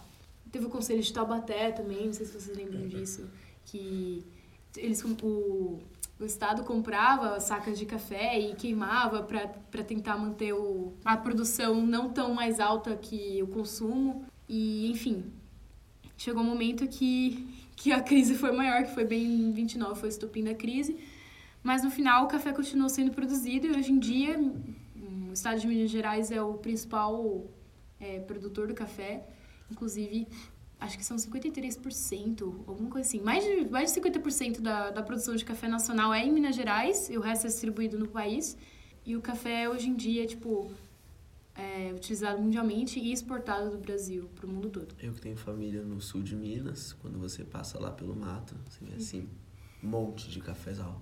Nossa, que legal. Fileira, assim, várias. Ai, eu queria. Parece uma floresta de café. Mentira. Então quer dizer que um dos maiores apoiadores da Revolução de 30 era o café. Pera, Revolução de 30 que você diz. Getúlio Vargas. Na real, não, né? É, ele A ajudou. República né? Velha, República do Café com Leite. Não, não. Porque com a crise do café, o Ah, Getúlio tá. Vargas conseguiu encontrar um ambiente favorável para sua maravilhosa revolução. Olha só, relações. Sim. E com relação ao álcool, assim como o café, a descoberta é bem certa. Então, sabe-se apenas que, de qualquer maneira, o álcool aparentemente foi resultado de um acidente que, ocor- que aconteceu há milhares de anos. Então, desde a Idade da Pedra, já tem evidências, digamos assim, de que o álcool, ou coisas parecidas com o álcool que a gente tem hoje, já eram fabricadas. Inclusive, é, no, no Neolítico, que é o período final da Idade da Pedra, a gente tem alguns jarros que pareciam que eram destinados só para reter o, as bebidas fermentadas, que no caso elas eram fermentadas a partir de suco de frutas e mel. Até hoje tem umas que são, né? mas enfim. É, enfim, tem umas não, né? A maioria é, enfim. Mas foi a partir de aproximadamente 7 mil anos na China e 4 mil anos, isso antes de Cristo, né? Na civilização egípcia que começou a ter mais evidência mesmo de que as pessoas estavam usando Consumiu álcool. é, consumindo álcool. Inclusive, na, na civilização grega, você vê é, deuses que que- que estavam relacionados com, por exemplo, o vinho, que é o Dionísio, né? Então, eles já cultuavam deuses assim. E o báculo romano. Ah, Sim, um Baco baco romano. E tem os babilônios também, que cultuavam uma deusa, que eu agora não lembro o nome, mas é uma deusa também do vinho. Enfim, então você já começa a ver umas associações aí com bebidas alcoólicas. E isso já em 2700 a.C. E além disso, eu achei interessante isso. A literatura grega tá cheia de, de meio que advertências contra você beber muito álcool. Então, já tem várias coisas falando, tipo, não beba tanto álcool desde a Grécia Antiga. Enfim. É aquela É. famosa beba com moderação. Exatamente. E aí, nas Américas, a gente tem um exemplo de vários povos indígenas que fabricavam bebidas já na era pré-colombiana, ou seja, na era antes do, da colonização. E elas eram produzidas a partir de milho e, e, e uvas e maçãs e É que assim, aí né? Na América pré-colombiana, o que, que não era feito de milho? Exatamente. Eu ia falar isso. Ah, mandioca. As pessoas eram, as pessoas eram feitas de milho, segundo a, a- a teoria da criação. Criação maia, né? Verdade. não sei se maia ou verdade. asteca, ou Eu acho que enfim, é uma maia. Uhum. delas é maia, né? Que as pessoas eram feitas de milho. Sim. Então, mano, tudo era feito de milho. Mano, o milho é incrível. Você quer dizer isso? A gente não pode falar nada. Barro não é muito melhor que milho, né? Eu prefiro só da mandioca. Mas enfim, elas eram chamadas de xixa. E isso acontecia principalmente nas regiões dos Andes, então que era onde a gente tinha civilizações mais antigas aqui. É, que, como a gente falou, Maia, Azteca e blá. Enfim. Aí, indo agora mais para atualidade, no século XVI, a aguardente foi muito usada como algo medicinal. E, e no século XVIII, o parlamento inglês aprovou o uso dos, dos grãos para destilação da aguardente. Então, tipo, a partir desse século, a gente começou a usar mesmo como, como medicina. Só que a aguardente, ela era muito barata. Então, as pessoas, além do uso medicinal, começaram a usar recreativamente. Faz E- todo sentido. Sim. Então, na Grã-Bretanha, não, não sei se seriam os primeiros dados de alcoolismo, mas, tipo, o, são as maiores evidências que a gente tem dos primeiros dados de alcoolismo seriam na, na Grã-Bretanha por causa disso. Por causa disso, não. É, por causa do, do aguardente, enfim. E, e a partir disso, então, a gente vê vários casos de alcoolismo. Então a gente tem dados que mostram que o álcool que era primariamente usado como medicina Uhum. Foi começando a usado como Recreativo. recreativo. Sim, Isso tem acontecido com outras drogas também, né? Por exemplo, a codeína, que o pessoal... sim. A maconha. É, eu Uma acho que coisa- a não, mas- maioria não, das drogas é, é, assim, né? Se pensar. Você tem efeitos recreativos e tem efeitos medicinais, Sim. as pessoas acabam usando. É porque codeína é uma coisa muito popular ultimamente, né? Que o Uhum. pessoal compra aquele xarope pra tosse, a base de codeína, e mistura com refrigerante. Sério. Uhum. Pra quê? Para Pra tossir. louco, pra ficar louco. Sério? Porque a codeína, ao mesmo tempo que ela te dá um alívio anestésico local, né? Porque ela é um opioide, ela te deixa meio lardão, meio. dá barato, né? Eu não sei exatamente, é, tipo, eu não tenho exatamente os efeitos dela, mas o povo tem usado isso, né? É, até porque, tipo, era usada como medicina, só que daí, é, a partir do momento que o parlamento inglês liberou, assim, tipo, ah, não, pode destilar isso aí, começou a ser comercializado, tipo, não só como medicina, como recreativo. E era muito barato, então, o pessoal Ah, mas isso daí foi só, assim, pra inglês ver, né? Porque todo mundo... Poxa, até na Bíblia Jesus Cristo bebia vinho. Sim, exato. então, é, Sim, Então, é assim. algo só assim, pra Uhum. dizer que agora pode. sim, sim, foi Eu tipo isso entendi- mesmo. Não entendi muito bem. A regulamentação em relação ao uso medicinal ou o próprio uso recreativo? recreativo. Ah, É, uso foi recreativo? tipo o uso, assim, Foi sabe? só pra inglês ver. Porque Foi, o foi uso tipo, medicinal era- então galera, álcool, tudo bem. Pode produzir. Só pra É, não foi chegar tipo aqui depois falando que não pode. A gente É já tipo falou uma que coisa pode. hoje em dia, né? Mas enfim, e aí, eu não sei se foram exatamente as primeiras evidências, tipo, quer dizer, são, são as primeiras evidências, mas é claro que já deve ter tido outros casos de alcoolismo bem antes, obviamente, na verdade. Mas, tipo, a evidência mesmo foi na Grã-Bretanha e a partir disso se espalhou pelo mundo. Tanto que hoje, é, na, só nas Américas, atinge cerca de 15 milhões de pessoas. Então, é um problema que se tornou um problema sério de saúde atualmente. Então, depois que teve esse surto de alcoolismo na Grã-Bretanha e começou a se espalhar pelo mundo, começaram a ter várias campanhas, principalmente a partir do século XIX, contrárias a- ao uso do álcool, ou pelo menos o, a promovendo o seu uso moderado. E em 1920, os Estados Unidos chegaram a proibir a sua, sua fabricação, a sua venda, importação e exportação, que seria a lei seca. E- mas o comércio ilícito era tão grande, mesmo assim, que acabou sendo abolida essa lei e atualmente o álcool Foi a é, é liberado álcool também. que criou o Al Capone, né? Foi, exatamente. Sim. a proibição, com a proibição do álcool, o Al Capone ele conseguiu formatar toda, todo o esquema dele e ter um lucro imenso, né? Então, é interessante a gente ter esse exemplo e, de alguma forma, espelhar em outros, né? A, a forma como o crime organizado né, se sustenta através do tráfico, né? É um ponto interessante e acho que é algo que entra bastante para a discussão, pra discussão da, da regulamentação das drogas, né? O que Principalmente hoje. as de Sim. efeito leve, né? Que nem a maconha, né? Por que não regulamentar a maconha? Sim. Ah, Mas eu acho que é uma coisa boa a gente tirou dessa época, os bons filmes sobre máfia.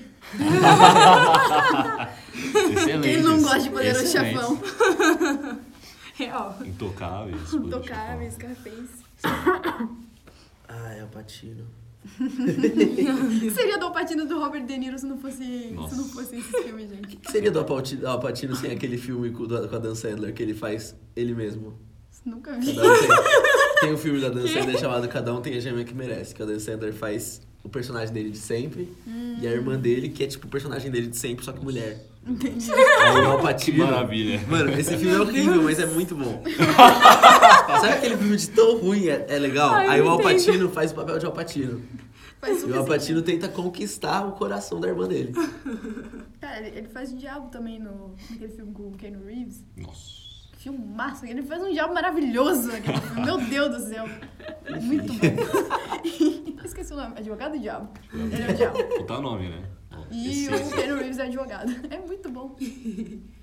Atualmente, o álcool é extremamente difundido pelo mundo e o alcoolismo só nas Américas atinge cerca de 15 milhões de pessoas. Então, al- algo que acabou se tornando um problema de saúde sério. Bom, vamos lá pro histórico da Maconha. Maconha ficou legal, ficou legal.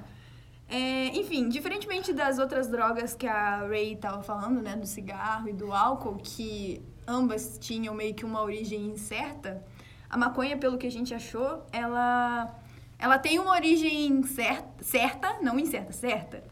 E, enfim, o cultivo e o uso do, do cânhamo, que é a, a planta, né? Outro, é um nome popular para cannabis ele remonta ao início da agricultura, né, com o sedentarismo, estabelecimento do homem em um lugarzinho só, e ele começou a cultivar algumas espécies de plantas, mais especi- especificamente na China. E aí, o que que prova, o que que leva os, os historiadores a pensarem nisso, né?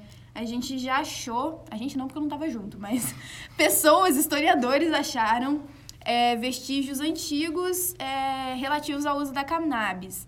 É, desde uma cerâmica com resquícios de cânhamo, não que ela era feita de cânhamo, mas tinha cânhamo dentro dela. Até mesmo uma indústria de tecelagem. Na China, os mais pobres tinham as roupas feitas com as fibras do cânhamo, enquanto que os mais ricos tinham a roupa feita de seda. Os dois dá pra usar. Lembrando, Dá pra usar os dois. Se usar seda pra enrolar. lembra... Olha! Que errado! Que errado! Mas lembrando que a... Só ressaltando que a cannabis é um gênero asiático. né? Sim, sim. Isso aí. Então quer dizer que, na verdade, o reggae devia ter surgido na, na China, na Ásia. É, que era pra ser. Calma que o K-pop consegue fazer alguma coisa. Ele consegue resolver esse problema pra você. Bom, na China, ele vai se expandir é, pro, pro Oriente Médio, né? Do Extremo Oriente, ele vai pro Oriente Médio. E lá ele vai ser muito popularizado, pasmem. Porque no Oriente Médio você tem aí o, o, o Islã, né? E no Islã, meio que as pessoas... Cadê aquela... Oh! Caralho, sério? Caceta, sério. Enfim, no Islã as pessoas podem ficar chapadas, louquinhas, mas não com álcool. Ô, louquinho, meu! E aí, por quê? Porque isso tá escrito no Corão. E aí, pra driblar o sistema, os soldados é, e as outras pessoas, né, que eram árabes, eles começaram a usar Fumar maconha. Quer maconha. dizer, quer dizer que, de acordo com o Islã, com o Corão, né? Eu não, eu não posso tomar um vinho. Mas Exato. fumar um crack, tudo bem. É, eu acho que sim. Ok. No Tudo bem, Maomé, a gente budismo fala aceita. que, mano, você não pode alterar sua consciência. Sério? Mas o Nirvana não é um estado de consciência. Então, mas você não pode usar né? drogas. Não? Cacete, isso é muito Caralho. triste. Tipo, Como você não vai pode beber chegar no café. Nirvana sem usar Não, então. drogas? Como é? O que, que eles comem? Não, não, mas não é todo mundo que segue. Ah, Isso seriam não. as regras ideais. Eu sei. Seriam as regras ah, tá. ideais, Dentro da sabe? religião seriam... Porque o budismo é uma religião muito diferente, né? Aham. Muito diferente. Até que não tem uma imagem de um deus. Uhum. É, enfim. Então lá eles estritamente. Ah, mas tem. Tipo, se você fosse seguir perfeito as regras do budismo, você não usaria drogas, porque você não precisa de alterar sua consciência usando substâncias. Só por meio da meditação É. ainda. Nessa- Na meditação você expande a sua consciência, né? É, dá uma sensação bem. Você se conecta com o mundo. com o universo. É. É, da China, ele vai pro Oriente Médio, né? E, enfim, e aí no Oriente Médio ele vai se tornar muito popular, porque as pessoas é, não podem usar o álcool ter- alterar a consciência delas, e aí eles tentam burlar essa regra e usam maconha, passam a usar maconha. É, e aí do Oriente Médio ele vai chegar no Egito, e aí no Egito, é, é muito, muito, muito legal isso. O cânhamo foi usado para construir as pirâmides. Sério? Chablau, exato. Exatamente. Aí você me pergunta como? Me pergunta como? Como? Me pergunta como? Como? Ele vai ser usado como um cimento. Como? Fala como? Como? Bom, você coloca a pedra e aí você põe essa fibra. você fuma toda. Aí você fuma, você vai ver a p da pirâmide lá. Você não precisa nem construir. Inclusive aquela uma miragem não existe. Enfim, você coloca a fibra, ela molhada, e aí você coloca outra pedra por cima, e aí ela vai se expandir e vai fundir uma pedra na outra. Muito Genial, eficiente. Quem genial. diria que, que, a- que as pirâmides do Egito foram construídas à base de maconha? Será que os caras tiveram essa ideia, fumando um? Tenho certeza que sim. Não, então, aí você vê que a maconha chegou do- no Brasil pelo Egito. Qual é o Tchan? Enfim, e aí, é, anos mais tarde, no caso, milhares de anos mais tarde, né, lá no Egito ele- ela vai ser proibida o uso, não para construção de pirâmides, mas para fumar, né? Pelo Napoleão, quando ele vai né, tentar expandir o Império Francês. Tinha que ser europeu, né? Exato. Aí ele resolve que não pode fumar Mas é engraçado, mais né? a maconha no Egito. Eles bolavam até os mortos, né? Eles Sim. bolavam os mortos, bolavam isso. Vamos mudar de história. tá ficando ruim as piadas. Bom, voltando aí, voltando do Napoleão pro Egito, pro Egito Antigo, no Sim, caso, sim. é, ela vai se espalhar pro sul da África, né? Com, enfim, expansão do, do Império, Sim. ela vai tomar o sul da África. E aí, e concomitantemente, concomitantemente? Concomitante a isso, ela vai também chegar pra Europa. Isso durante o Império Romano, né? Porque você tem a expansão do Império Romano e, e aí o Mediterrâneo vira meio que um, um metrô de São Paulo, todo mundo se comunica. Mas peraí, agora, agora eu fiquei numa dúvida. Você falou que, tipo, com a, com a invasão de Napoleão do Egito foi proibido. Sim, não, mas isso aí em É, 1800. é eu tô voltando Então, pro Egito exatamente. Antigo. Aí você voltou lá pro Eu Egito. voltei pro Egito tipo, Antigo, Tá falando da expansão romana, então. Isso, agora eu saí um pouquinho, volt- é, adiantei um pouquinho no Tá um tempo, cheguei em pouquinho- Roma. Isso, exatamente. Estamos no meio do caminho. Calma que a gente chega em 1800 Beleza. de novo. Bom, e aí de Roma, do Império Romano, né, ela vai se espalhar pra Europa. E aí ela vai exercer agora pulando milhares de anos de novo na história, chegando aí lá pro, pra volta de 1400, 1500. A gente chega nas grandes navegações e ela vai ser vital para as grandes navegações. Por causa da maconha, a gente teve as grandes navegações de novo. Por quê? Pergunte por quê. Por, Por quê? Então, é, com, com as fibras, é, com a cannabis, né, vo- você pode extrair a, a, a fibra. E aí, com a fibra, você faz, por exemplo, corda. Corda forte, corda muito forte. Você pode fazer é, cabo, é, vela e também material de vedação. Então, as pessoas olharam assim, nossa, a pirâmide do Egito foi construída com isso. Acho que dá pra fazer barco, hein? Fizeram as caravelas, que era um, um, modo, assim, muito mais eficiente, né? De poder se viajar no mar. E aí, enfim, conquistaram o mundo. América, Brasil, lindo, maravilhoso. E é por aí também, tem, uma, tem umas teorias de que foi por aí também que a maconha chegou aqui no, no Brasil. Tem essa, tem uma, tem duas hipóteses, né? Se ela chegou com os portugueses, tanto nas caravelas como corda e, enfim, vela, e, ou se eles trouxeram mesmo. Eu, eu cheguei a ler que Colombo, não que tenha sido Colombo que descobriu o Brasil, né? Mas enfim, Colombo nas naus dele, ele, ele levava mesmo é, A maconha em si. cannabis, né? é, Sim. é, a planta, sabe? A Sim. planta mesmo, não sei por que motivo, porque eu acho que ele não ia conseguir extrair a fibra, mas ele levava. Eu cheguei a ler será? isso. Por que será, né? Bom, mas aí depois eu falo um pouquinho do, do, do histórico dela aqui no Brasil. Mas voltando aqui para as grandes navegações, e, e agora que a gente descobriu que o cânhamo foi essencial, né, pra... pra, pra Então, a pra maconha deu muita coisa pra gente. Deu as pirâmides, deu as navegações, deu a piada da lagartixa do koala. Qual que é a piada da lagartixa do koala? Não conheço a piada É da assim. lagartixa do koala. O koala tava fumando um baseado na árvore. Aí chega a lagartixa e fala, caralho, koala, tá fumando ele? Chega aí, dá uma, dá uma tragada aí, dá uma puxada. Aí a lagartixa vai, dá uma puxada, né? lagartixa fala, nossa, que é bom mesmo, hein? Eu tô ficando até, tô ficando até com a boca seca, eu vou lá beber água, né? A lagartixa vai embora lá pro rio. Ela encontra o jacaré, né? Aí ela olha pro jacaré, fala, o jacaré olha pra lagartixa e fala, caralho, lagartixa, olha essa p desse olho vermelho. Você tava fumando, né? Aí o jacaré olha e fala, não, a lagartixa olha e fala, mano, vai lá na árvore que o koala tem, velho, é bom, é bom. Aí o, aí o jacaré vai pra árvore, né? Chega lá no koala, o koala olha, o koala olha pro jacaré e fala, tá, porra, lagartixa, tu bebeu água pra caralho. Eu espero que isso não entre aqui.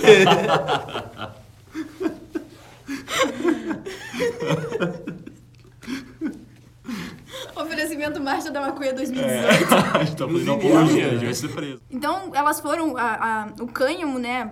Em bom português, a maconha foi muito importante, sim, para as grandes navegações, né? E foi assim. Se você pensar em caravela, é sinônimo de maconha.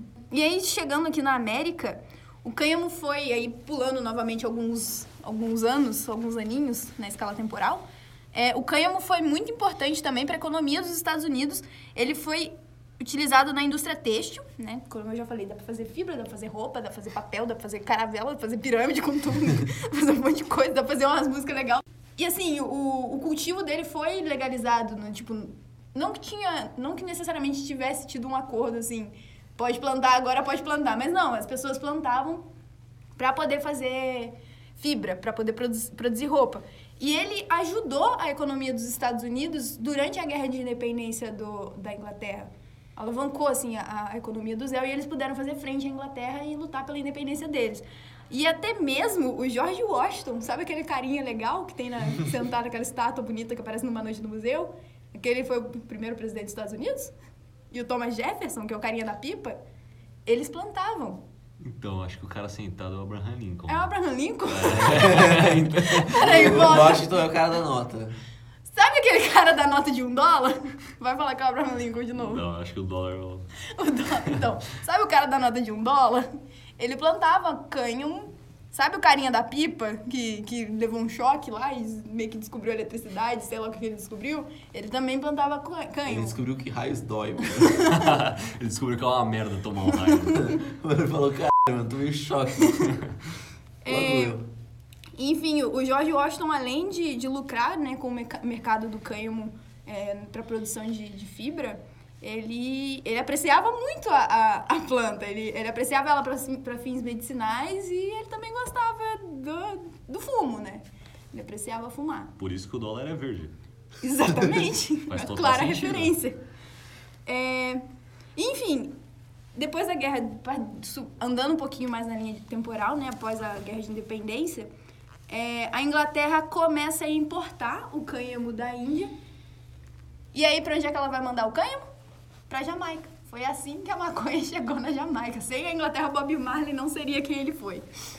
E aí, por fim, depois de chegar na Jamaica, e ela foi é, muito utilizada pelos, pelos negros é, escravos né, trazidos da África. Eles já tinham até um conhecimento da, da planta. É, ela vai chegar no México e no México que ela vai receber o grande nome de... Marihuana. Exatamente. Obrigada, Magda. É, enfim, agora um pouquinho no Brasil, é, eu até tinha comentado né, que tem, é, tem essas duas teorias. Se é, de, é, teorias não, hipóteses. De que o cânhamo pode ter chegado com as naus portuguesas. E aí, como eu já falei, corda, vela, o- eles podiam ter trazido né, no próprio barco, porque já era, eles conheciam e era cultivado na Europa. Os caras desmontaram o barco e fumaram. É basicamente isso. Basicamente isso. E, ou então tem a, a possibilidade da planta ter chegado no país por intermédio dos escravos. E aí tem documentos oficiais do, do Ministério das Relações Exteriores de que meio que foram os escravos que introduziram é, o, o cultivo e o uso né, do, do jeito que a gente conhece hoje aqui no, no Brasil. E, inclusive, no século XVIII, a coroa portuguesa vai passar a incentivar a cultura da cannabis. É, tem alguns, alguns historiadores que comentam isso. E aí, a partir disso, tanto os negros como os índios passaram a, a utilizar a planta para fins não medicinais, seria recreativo. É. Enfim, é, a partir de 1930, que a gente tem a, a Conferência Internacional do Ópio, que vai ser realizada lá na Suíça, é, a gente começa a condenar o uso dessa, dessa, dessa planta. É, e aí ela, ela passa a ser, a ser reprimida frente à sociedade e o Brasil reconhece que o uso dela é ilegal. E aí, se a gente avançar um pouquinho mais na, na escala temporal e for lá para a década de 60 e 70, a gente está aí no auge da cultura hippie, tem Woodstock, a gente tem Beatles lançando Sgt. Peppers, Band. exatamente. A gente tem Bob Dylan começando aí, a gente tem Jenny Jimi Joplin, Hendrix. Jimi Hendrix. Você já viu aquela parada de que os Beatles começaram a fumar maconha com o Bob Dylan? Não, não, não sabia não ouvi disso. falar, cara. Mas eu acho possível. Que é, é tipo. Não, o Paul McCartney contou. Que tipo, eles se juntaram, se encontraram com o Bob Dylan, começaram a tro- trocar ideia, né? Aí de repente, o Bob Dylan acende um cigarrinho, tá ligado? Aí, mano, começou a passar, só que eles nem, mano, nem pensavam que porra é aquela, tá ligado? E, inclusive, eles estavam discutindo algumas músicas que os Beatles tinham criado. Por exemplo, I Wanna Hold Your Hand. Hum, Que. pra mim é? era só sobre um casalzinho bonitinho. Não, pera. Não, não- mas é. Hum, Eu vou ter que lembrar a letra da música. eu só sei o refrão. I wanna hold your hand. Hold your hand. Te ajudou? É, porque, tipo, pelo sotaque, tá ligado? É, tem uma parte que eles falam It's such a feeling that my love I can't hide. Só que o Bob Dylan entendeu. I get high. Aí eles, tipo, foi esclarecido pro, eles esclareceram pro Bob Dylan que na verdade não era I get high. e na verdade, no final do dia, todos eles got high. Todos eles ficaram chapados, porque acabaram tendo a experiência deles com maconha, com o Bob Primeira Dylan. experiência. É, aí daí, daí foi ladeira abaixo, né? Mas é. LSD foi, criou literalmente o melhor álbum já escrito. Qual que foi o melhor opinião. álbum já escrito? O Sgt. Pepper Peppers? Mas é engraçado, né? O Paul McCartney dá essa de inocente também, né? É estranho, né? Não- Exato, não sabia o que exatamente, não sabia o que era aquilo lá não que o tinha- Bob Dylan O tinha cheiro não era tirado. diferente. Não... Eu nunca tinha visto É. isso na, na faculdade. Nunca vi isso. O Nossa, Lennon que- nem usava. Que estranho, né? Putz, que estranho, É, né? nossa. Isso não é um cigarro normal. tá bom. Bom, mas, mas no meio É igual, aí é, igual o dessa- John Lennon, é igual o John Lennon falando que Lucy in the Sky, é, Lucy in the Sky with Diamonds não é sobre LSD. Não, imagina. Sendo que Lucy Sky Diamonds, não é. Isso aí foi um desenho que meu filho entregou pra mim sobre uma mulher num céu com um monte de diamante. Ele falou que era Lucy. e ela, isso era literalmente o que o John Lennon falava. Sério? É, é pra criar aquela coisa machadiana, né? É, enfim, aí na, nas décadas de 1960 e 70, no meio aí dessa explosão cultural maravilhosa que a gente usa, absorve e é cult hoje em dia. Contracultura. A contracultura, exatamente. E, e assim, num contexto de Guerra Fria, então você tem uma, uma juventude revoltada, mais ou menos parecido com o que a gente vê hoje no Brasil.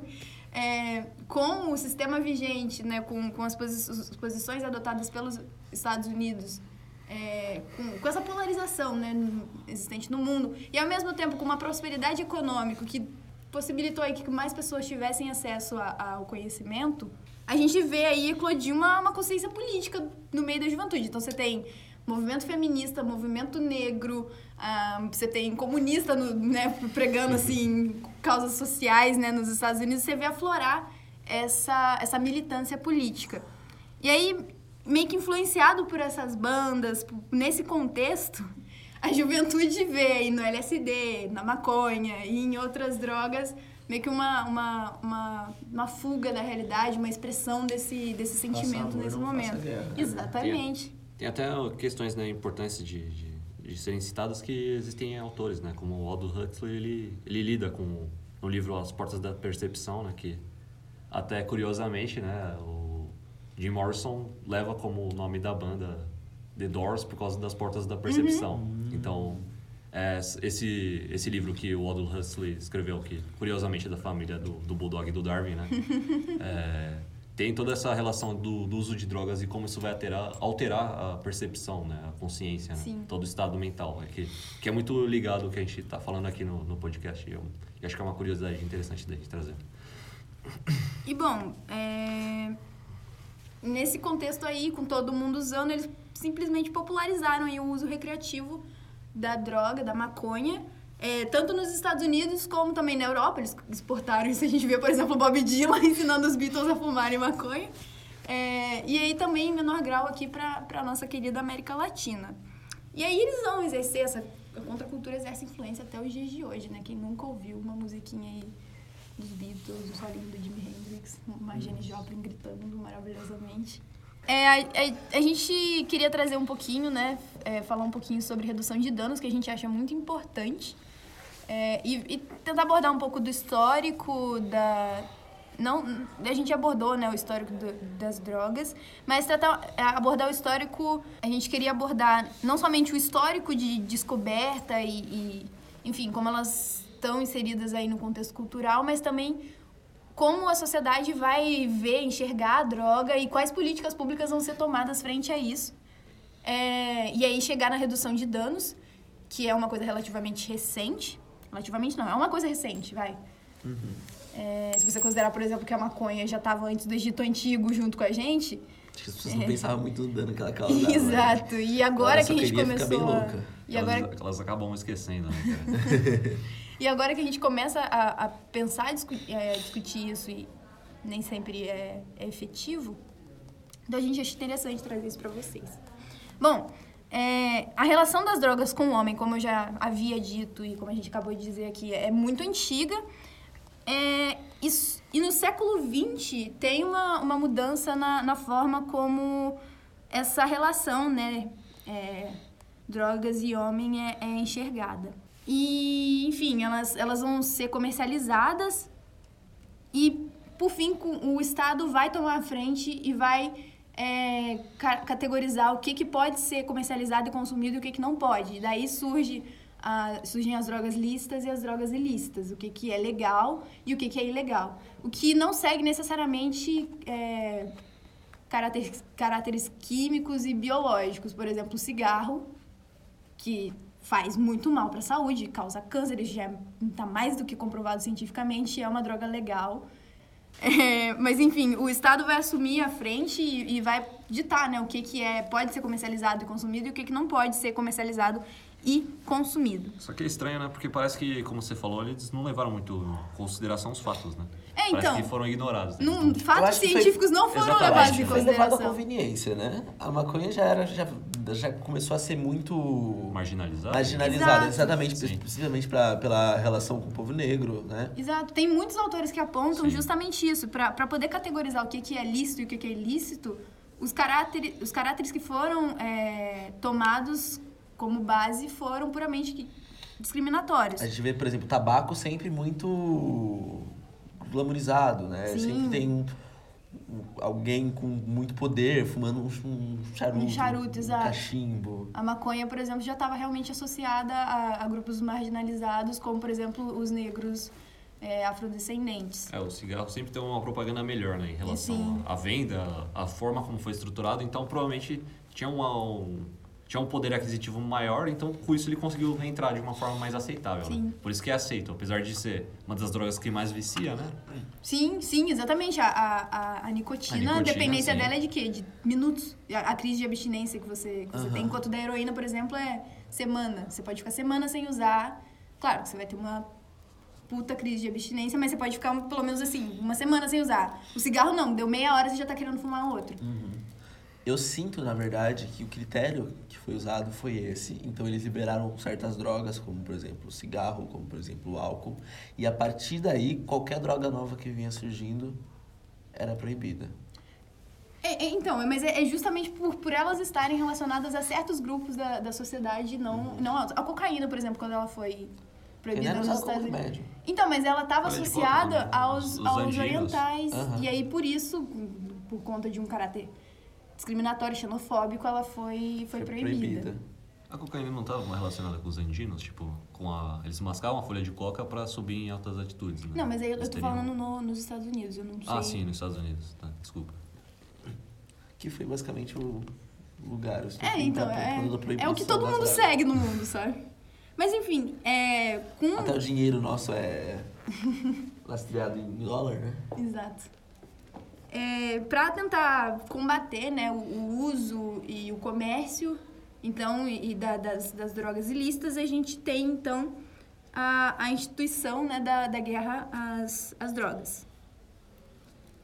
É, E enfim, isso vai ser reconhecido pela ONU e pelos Estados Unidos em 1961, a guerra às drogas, como algo válido, e aí vai ser instituída nesse ano as bases para poder orientar né, esse paradigma que estava vigente na, na época. Só que o que isso acaba gerando, às vezes, não é o, o resultado esperado, né? Não é satisfatório em nenhum momento, né? Com o próprio exemplo do Al Capone, né? Com, com a proibição Sim, com a do álcool. seca. Isso, exatamente. Nos Estados Unidos, né? Ele acaba to- tomando essa, essa proibição como uma oportunidade de mercado. né? Uhum.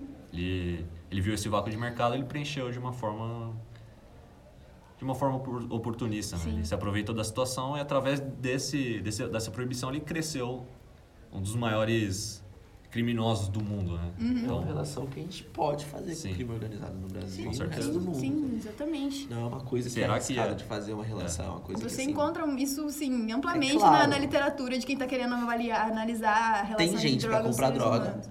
e como é proibido, Tem gente pra vender, é, Ainda exato. assim, e a gente que vai, a pessoa que vai vender, que são crime organizado que vai, proibir, será que é a melhor forma de combater? Aparentemente não. aparentemente não. Não é o que demonstra o histórico, né? Eu diria que, assim, opinião pessoal, mas claramente, guerra às drogas é enxugar gelo. Bom, é, seguindo essa linha do que vocês estão falando, justamente tem autores que vão destacar essas contradições é, na política proibicionista e vão sinalizar a, eficá- a ineficácia dessa, dessa política. Por exemplo, a gente tem o aumento do tráfico e do consumo de drogas. Paradoxal, né? Você proíbe as drogas e aumenta o consumo de drogas. É, o sobre- sobrecarregamento do sistema de justiça e de unidades carcerárias.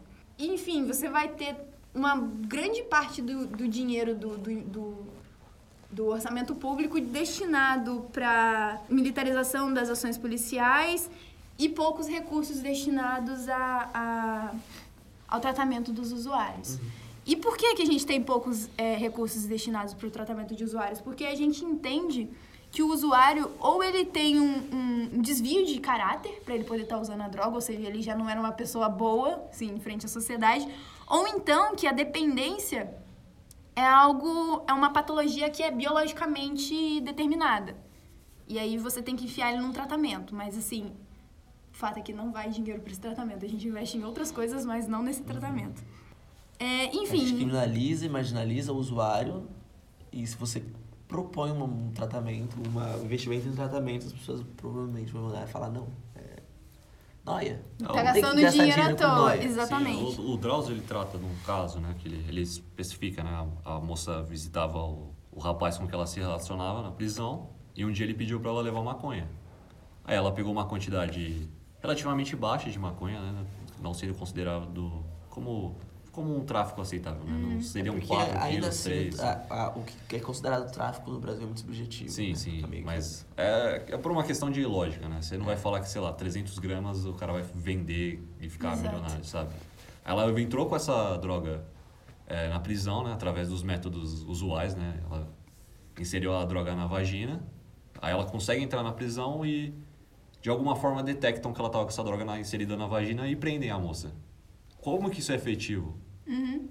O que, que isso vai gerar para ela? Sim, e você imagina que ela pelo menos tem aí uns dois filhos para criar. É, exatamente. Já que o marido tá preso, então quem Sim. tá sustentando a casa, mantendo a casa é ela. E o que, que vai acontecer com essas crianças, com a mãe e com o pai vai, longe? vai Ou o Estado vai ter É. que abarcar com, com a consequência, ou então elas vão. Eu não tenho certeza que se foi eu, se eu vi o Drauzio falando, ou se foi algum podcast do Cauê Moura também, que ele dá um exemplo que é tipo, você tem um jovem sem a menor perspectiva de futuro que acaba entrando no tráfico com um avião, uma coisa simples, é, é preso, ele vai pra prisão.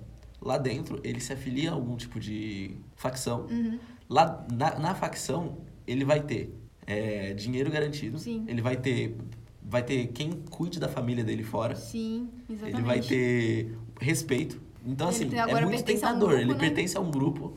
Então, assim, é, é muito tentador. Uma pessoa que acabou de entrar na cadeia, não sabe, não tá ligado com nada, foi preso com um pouco de droga, a contribuir e, tipo, integrar o mundo do crime organizado, né? É, Esse, essa, essa citação que você falou é, foi no, no podcast do Cauê Moura com o Drauzio. Foi, né? Foi a combinação, né? Foi, foi. Das duas circunstâncias. É que eu tava pensando nesse podcast Sim. agora mesmo, eu ia te recomendar, inclusive, ali. Bom, é, pensando nisso, surge aí na, na Inglaterra a, a política de redução de danos. O que, que ela, ela, ela tenta fazer? Justamente tratar o usuário da maneira mais é, adequada. E aí a gente tem exemplos como, por exemplo, exemplos como, por exemplo, a gente tem exemplos em países como a Holanda, em que você passa a ter o Estado oferecendo realizando a troca, por exemplo, de seringas para evitar a transmissão de, de, de, doenças como a AIDS, a hepatite, quando, por, é, quando os usuários estão aí fazendo uso de, de substâncias injetáveis como a heroína. Uhum. Então é uma forma de você tentar reduzir algo maior que pode se espalhar para toda a população, que no caso seria uma AIDS, uma hepatite, que é um, uma... e sim, é, com certeza vai ser um dinheiro público vai ter que ser gasto é, no sistema de saúde para poder tratar essa pessoa, além do tratamento que vai ter que ser feito com ela referente à dependência química. Então, a Holanda, em 1984, já começa dando o exemplo para gente. Isso foi tentado, tentaram aplicar isso em, em, em Santos em 1989, é, porque Santos na época estava com um índice recordista de, de infectados com o vírus da, da AIDS, só que o Ministério Público entendeu que o governo do estado estava fazendo apologia ao uso de drogas ilícitas e recolheu as seringas e, e acabou com a, com a festa. É, enfim. Acabou com a festa e com a saúde, né? Exatamente. Genial a jogada. Saúde, pô. Portugal e... foi um país que, quando estava enfrentando problemas com consumo excessivo de drogas, resolveu liberar e cuidar só da saúde pública e tem dado certo, né? Uhum. Bom, em 94, aqui no, no Brasil, o Conselho Federal de Entorpecentes vai se posicionar favorável à realização de, de atividades de redução de danos. E, enfim, o primeiro programa de, de efetivo né, de redução de danos começa em Salvador em 95. Mas foi somente em 2003 que a, que a redução de danos foi compreendida como uma estratégia cabível ao SUS, o Sistema Único de Saúde, né? É, e aí a gente lança, tem um lançamento da Política de Atenção Integral é, aos usuários de álcool e outras drogas pelo Ministério da Saúde. Mas o que seria a política de redução de danos? Ela, essa, essa política se baseia em você tentar dar enfoque ao tratamento do usuário é, sem exigir abstinência. Ela não tem como pré-requisito a abstinência. Ela tem como, ela, o que ela vai tentar fazer é ir reduzindo aos poucos, né, as doses que ele, que ele faz uso diariamente, até que, se possível, ele deixe de depender dessa, desse químico. A tendência é reduzir, né, a constância e a quantidade. Sim. Né? É sempre Exatamente. essa estratégia, né? Menos Nunca doses, interromper, né? Menos doses e doses menores. Isso, porque interromper seria um processo muito traumático, né? Consequentemente, né, é minimizar os danos sociais, porque tem, por exemplo, a família da pessoa que é dependente químico, é, os amigos são afetados e, e, a própria sociedade, porque a gente gasta dinheiro, é dinheiro público que é gasto no combate às drogas, né? Então, você tentando auxiliar essa pessoa, tratar essa pessoa vai ser menos um é, para estar tá fazendo uso de, da droga. E também da saúde. Você vai precisar, depois que você recupera um usuário, dois, ou enfim, o máximo de pessoas que você conseguir, é menos dinheiro gasto com medidas paliativas é, que não são eficientes, né? Porque elas são paliativas, é isso que significa paliativo. e a, a, a, o foco né, da redução de danos vai ser a saúde do usuário. Enfim, os, os programas eles vão acompanhar, eles vão tentar inserir o, usuário num contexto é, social, cultural, é, e, e, possibilitar diferentes abordagens, é, estratégias para tentar trazer esse indivíduo, assim, livrar esse indivíduo do, do, da dependência. Acho que a primeira coisa que é muito efetiva é já tirar ele do, do, do, do ambiente onde, ele, onde ele está. Por exemplo, que a gente tem aqui em São Paulo hoje, a Cracolândia. Você já retirando a pessoa, conseguindo tirar a pessoa desse ambiente onde ela tem contato cotidianamente com a droga, já, já, já facilita muito o, o processo de redução da, da dependência. Cracolândia, que inclusive a maior da, droga mais consumida lá é o álcool. Sério? Olha que coisa, né? Bom, a gente pode tentar tratar de, de medidas, né? Abordar aqui medidas é, para reduzir danos como a gente já comentou, por exemplo, o caso da Holanda, né, que, que foi distribuído no país para os usuários de drogas injetáveis, seringas é, não reutilizáveis, o que, o que impedia né, o compartilhamento e a disseminação de doenças como, por exemplo, a AIDS e as hepatites. Isso foi tentou-se fazer isso aqui no Brasil, só que não deu muito certo, como eu já comentei. Isso é uma medida de redução de danos, porque Sim, a pessoa tá usando, você, tem, você assume, a pessoa vai usar a droga de qualquer forma. O que, que eu posso fazer tentar evitar que doenças se, se, se espalhem, que ela use isso de uma maneira adequada, né? Que, que não, não acometa a saúde dela, enfim. É Só o que o próprio gente- é só a nome gente diz, colocar né? na lógica, né? O que, que é pior? Uma galera dependente de uma droga ou uma epidemia de HIV? Exatamente. É de alguma forma descriminalizar o usuário. Né? Trazer Exato, uma qualidade exato. em relação ao ambiente em que ele use a droga, uma tranquilidade em relação a isso. Porque muitas vezes ele se expõe a um ambiente que é, é perigoso, é inadequado, gera outros tipos de questões, né? Ele Uhum. envolve riscos da saúde pública. Principalmente porque é um Sim. ambiente seguro pra ele usar uma droga, né? É, ele- você criminaliza sim. a droga, se você É, o- Hoje, por exemplo, a gente tem na, na né, Holanda mesmo o uso assistido, né? Que a pessoa vai, o enfermeiro injeta e ele faz o uso ali dentro de uma. Tem cabines espalhadas e ele faz o uso ali.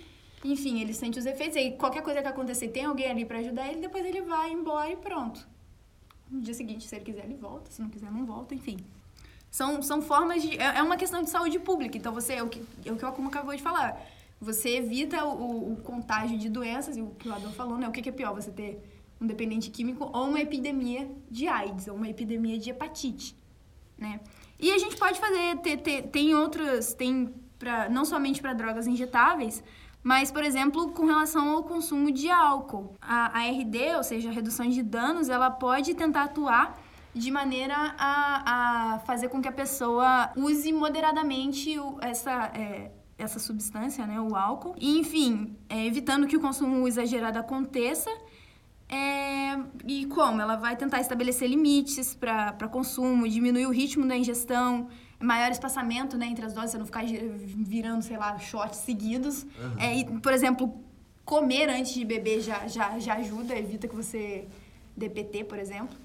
E, enfim, são, são medidas que, que fazem com que você aproveite, aspas aí, aproveite melhor a, a, É o estado de o consciência estado alterado. de né? consciência alterado sem sofrer, é, ri- sem ter riscos para você mesmo, para as pessoas que estão que estão em voltas, né?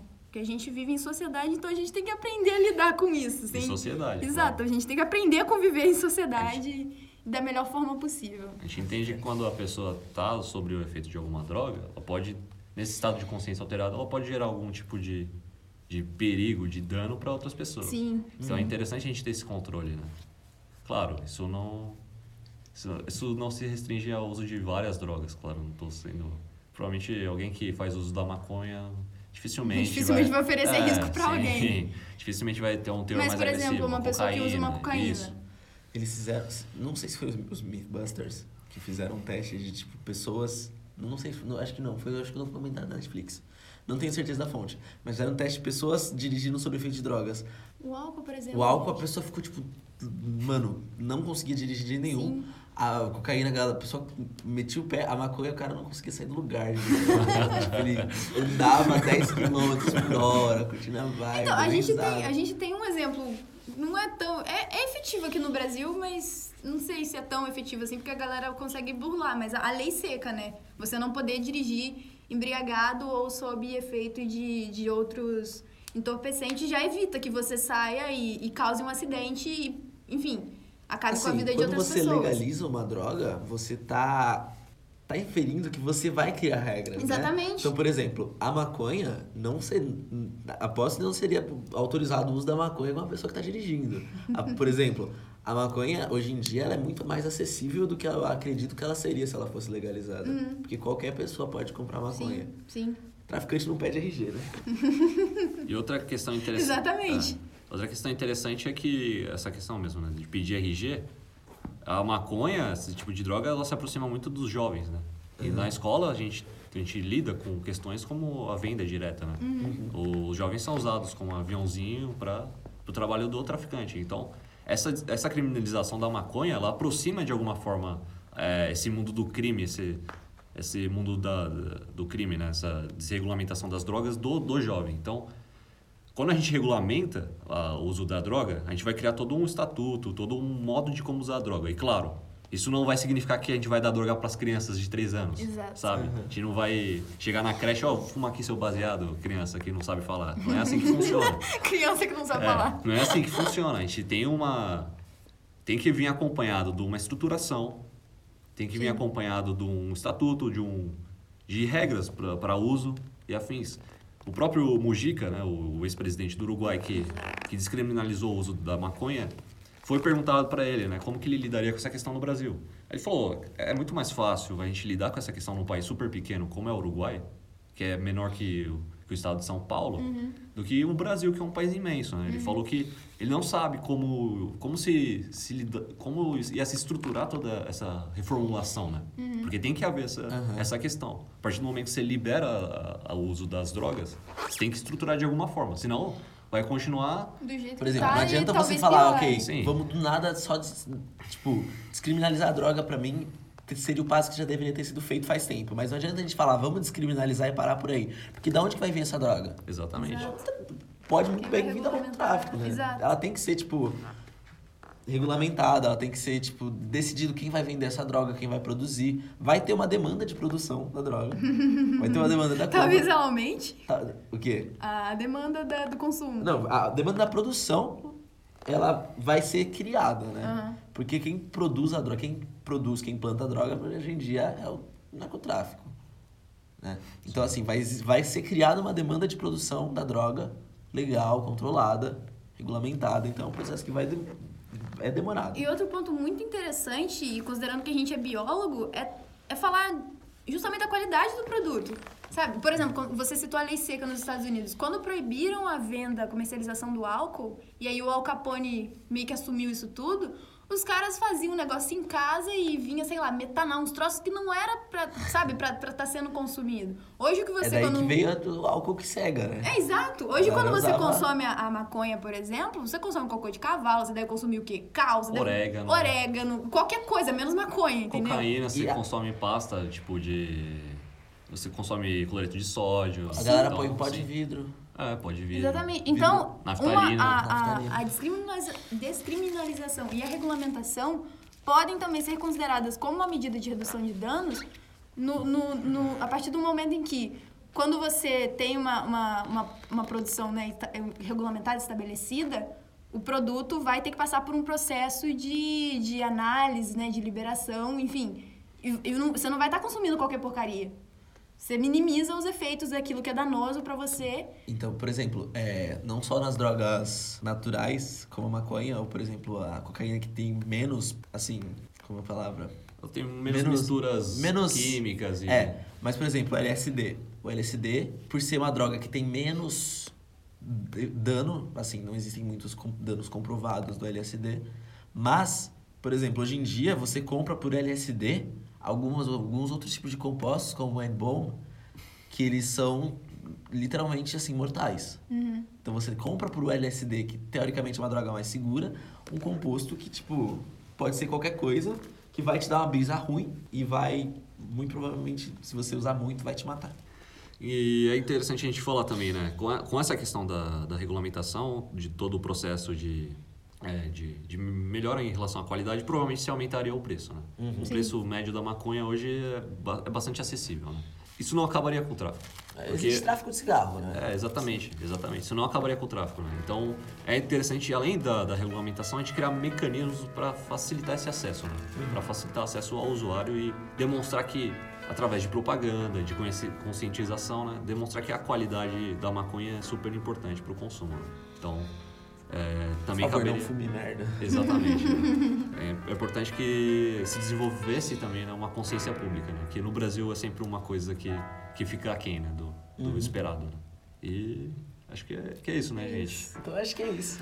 Foi isso, né? Nosso papo sobre, sobre drogas em geral e... Espero que não tenha sido maçante. É, efeitos no corpo, álcool, cafeína e maconha. e maconha. Maconha. Estamos esquecendo da maconha. A gente não pode esquecer.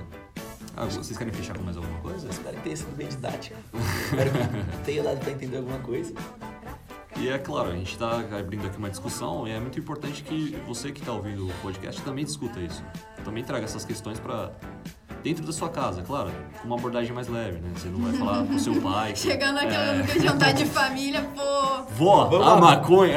Vamos liberar tudo. Exatamente. É, é importante a gente tratar desses assuntos porque a partir do momento que a gente marginaliza eles, eles ficam aquém, eles, eles não se demonstram e eles não, não são tratados como eles deveriam. Não é porque a gente tá, vai parar de falar de um assunto que ele vai ele vai parar de acontecer. né? Exatamente, né? A galera fica meio tipo, não, não vou falar sobre drogas porque isso aí Incentiva, é errado, porque isso isso. incentiva é apologia.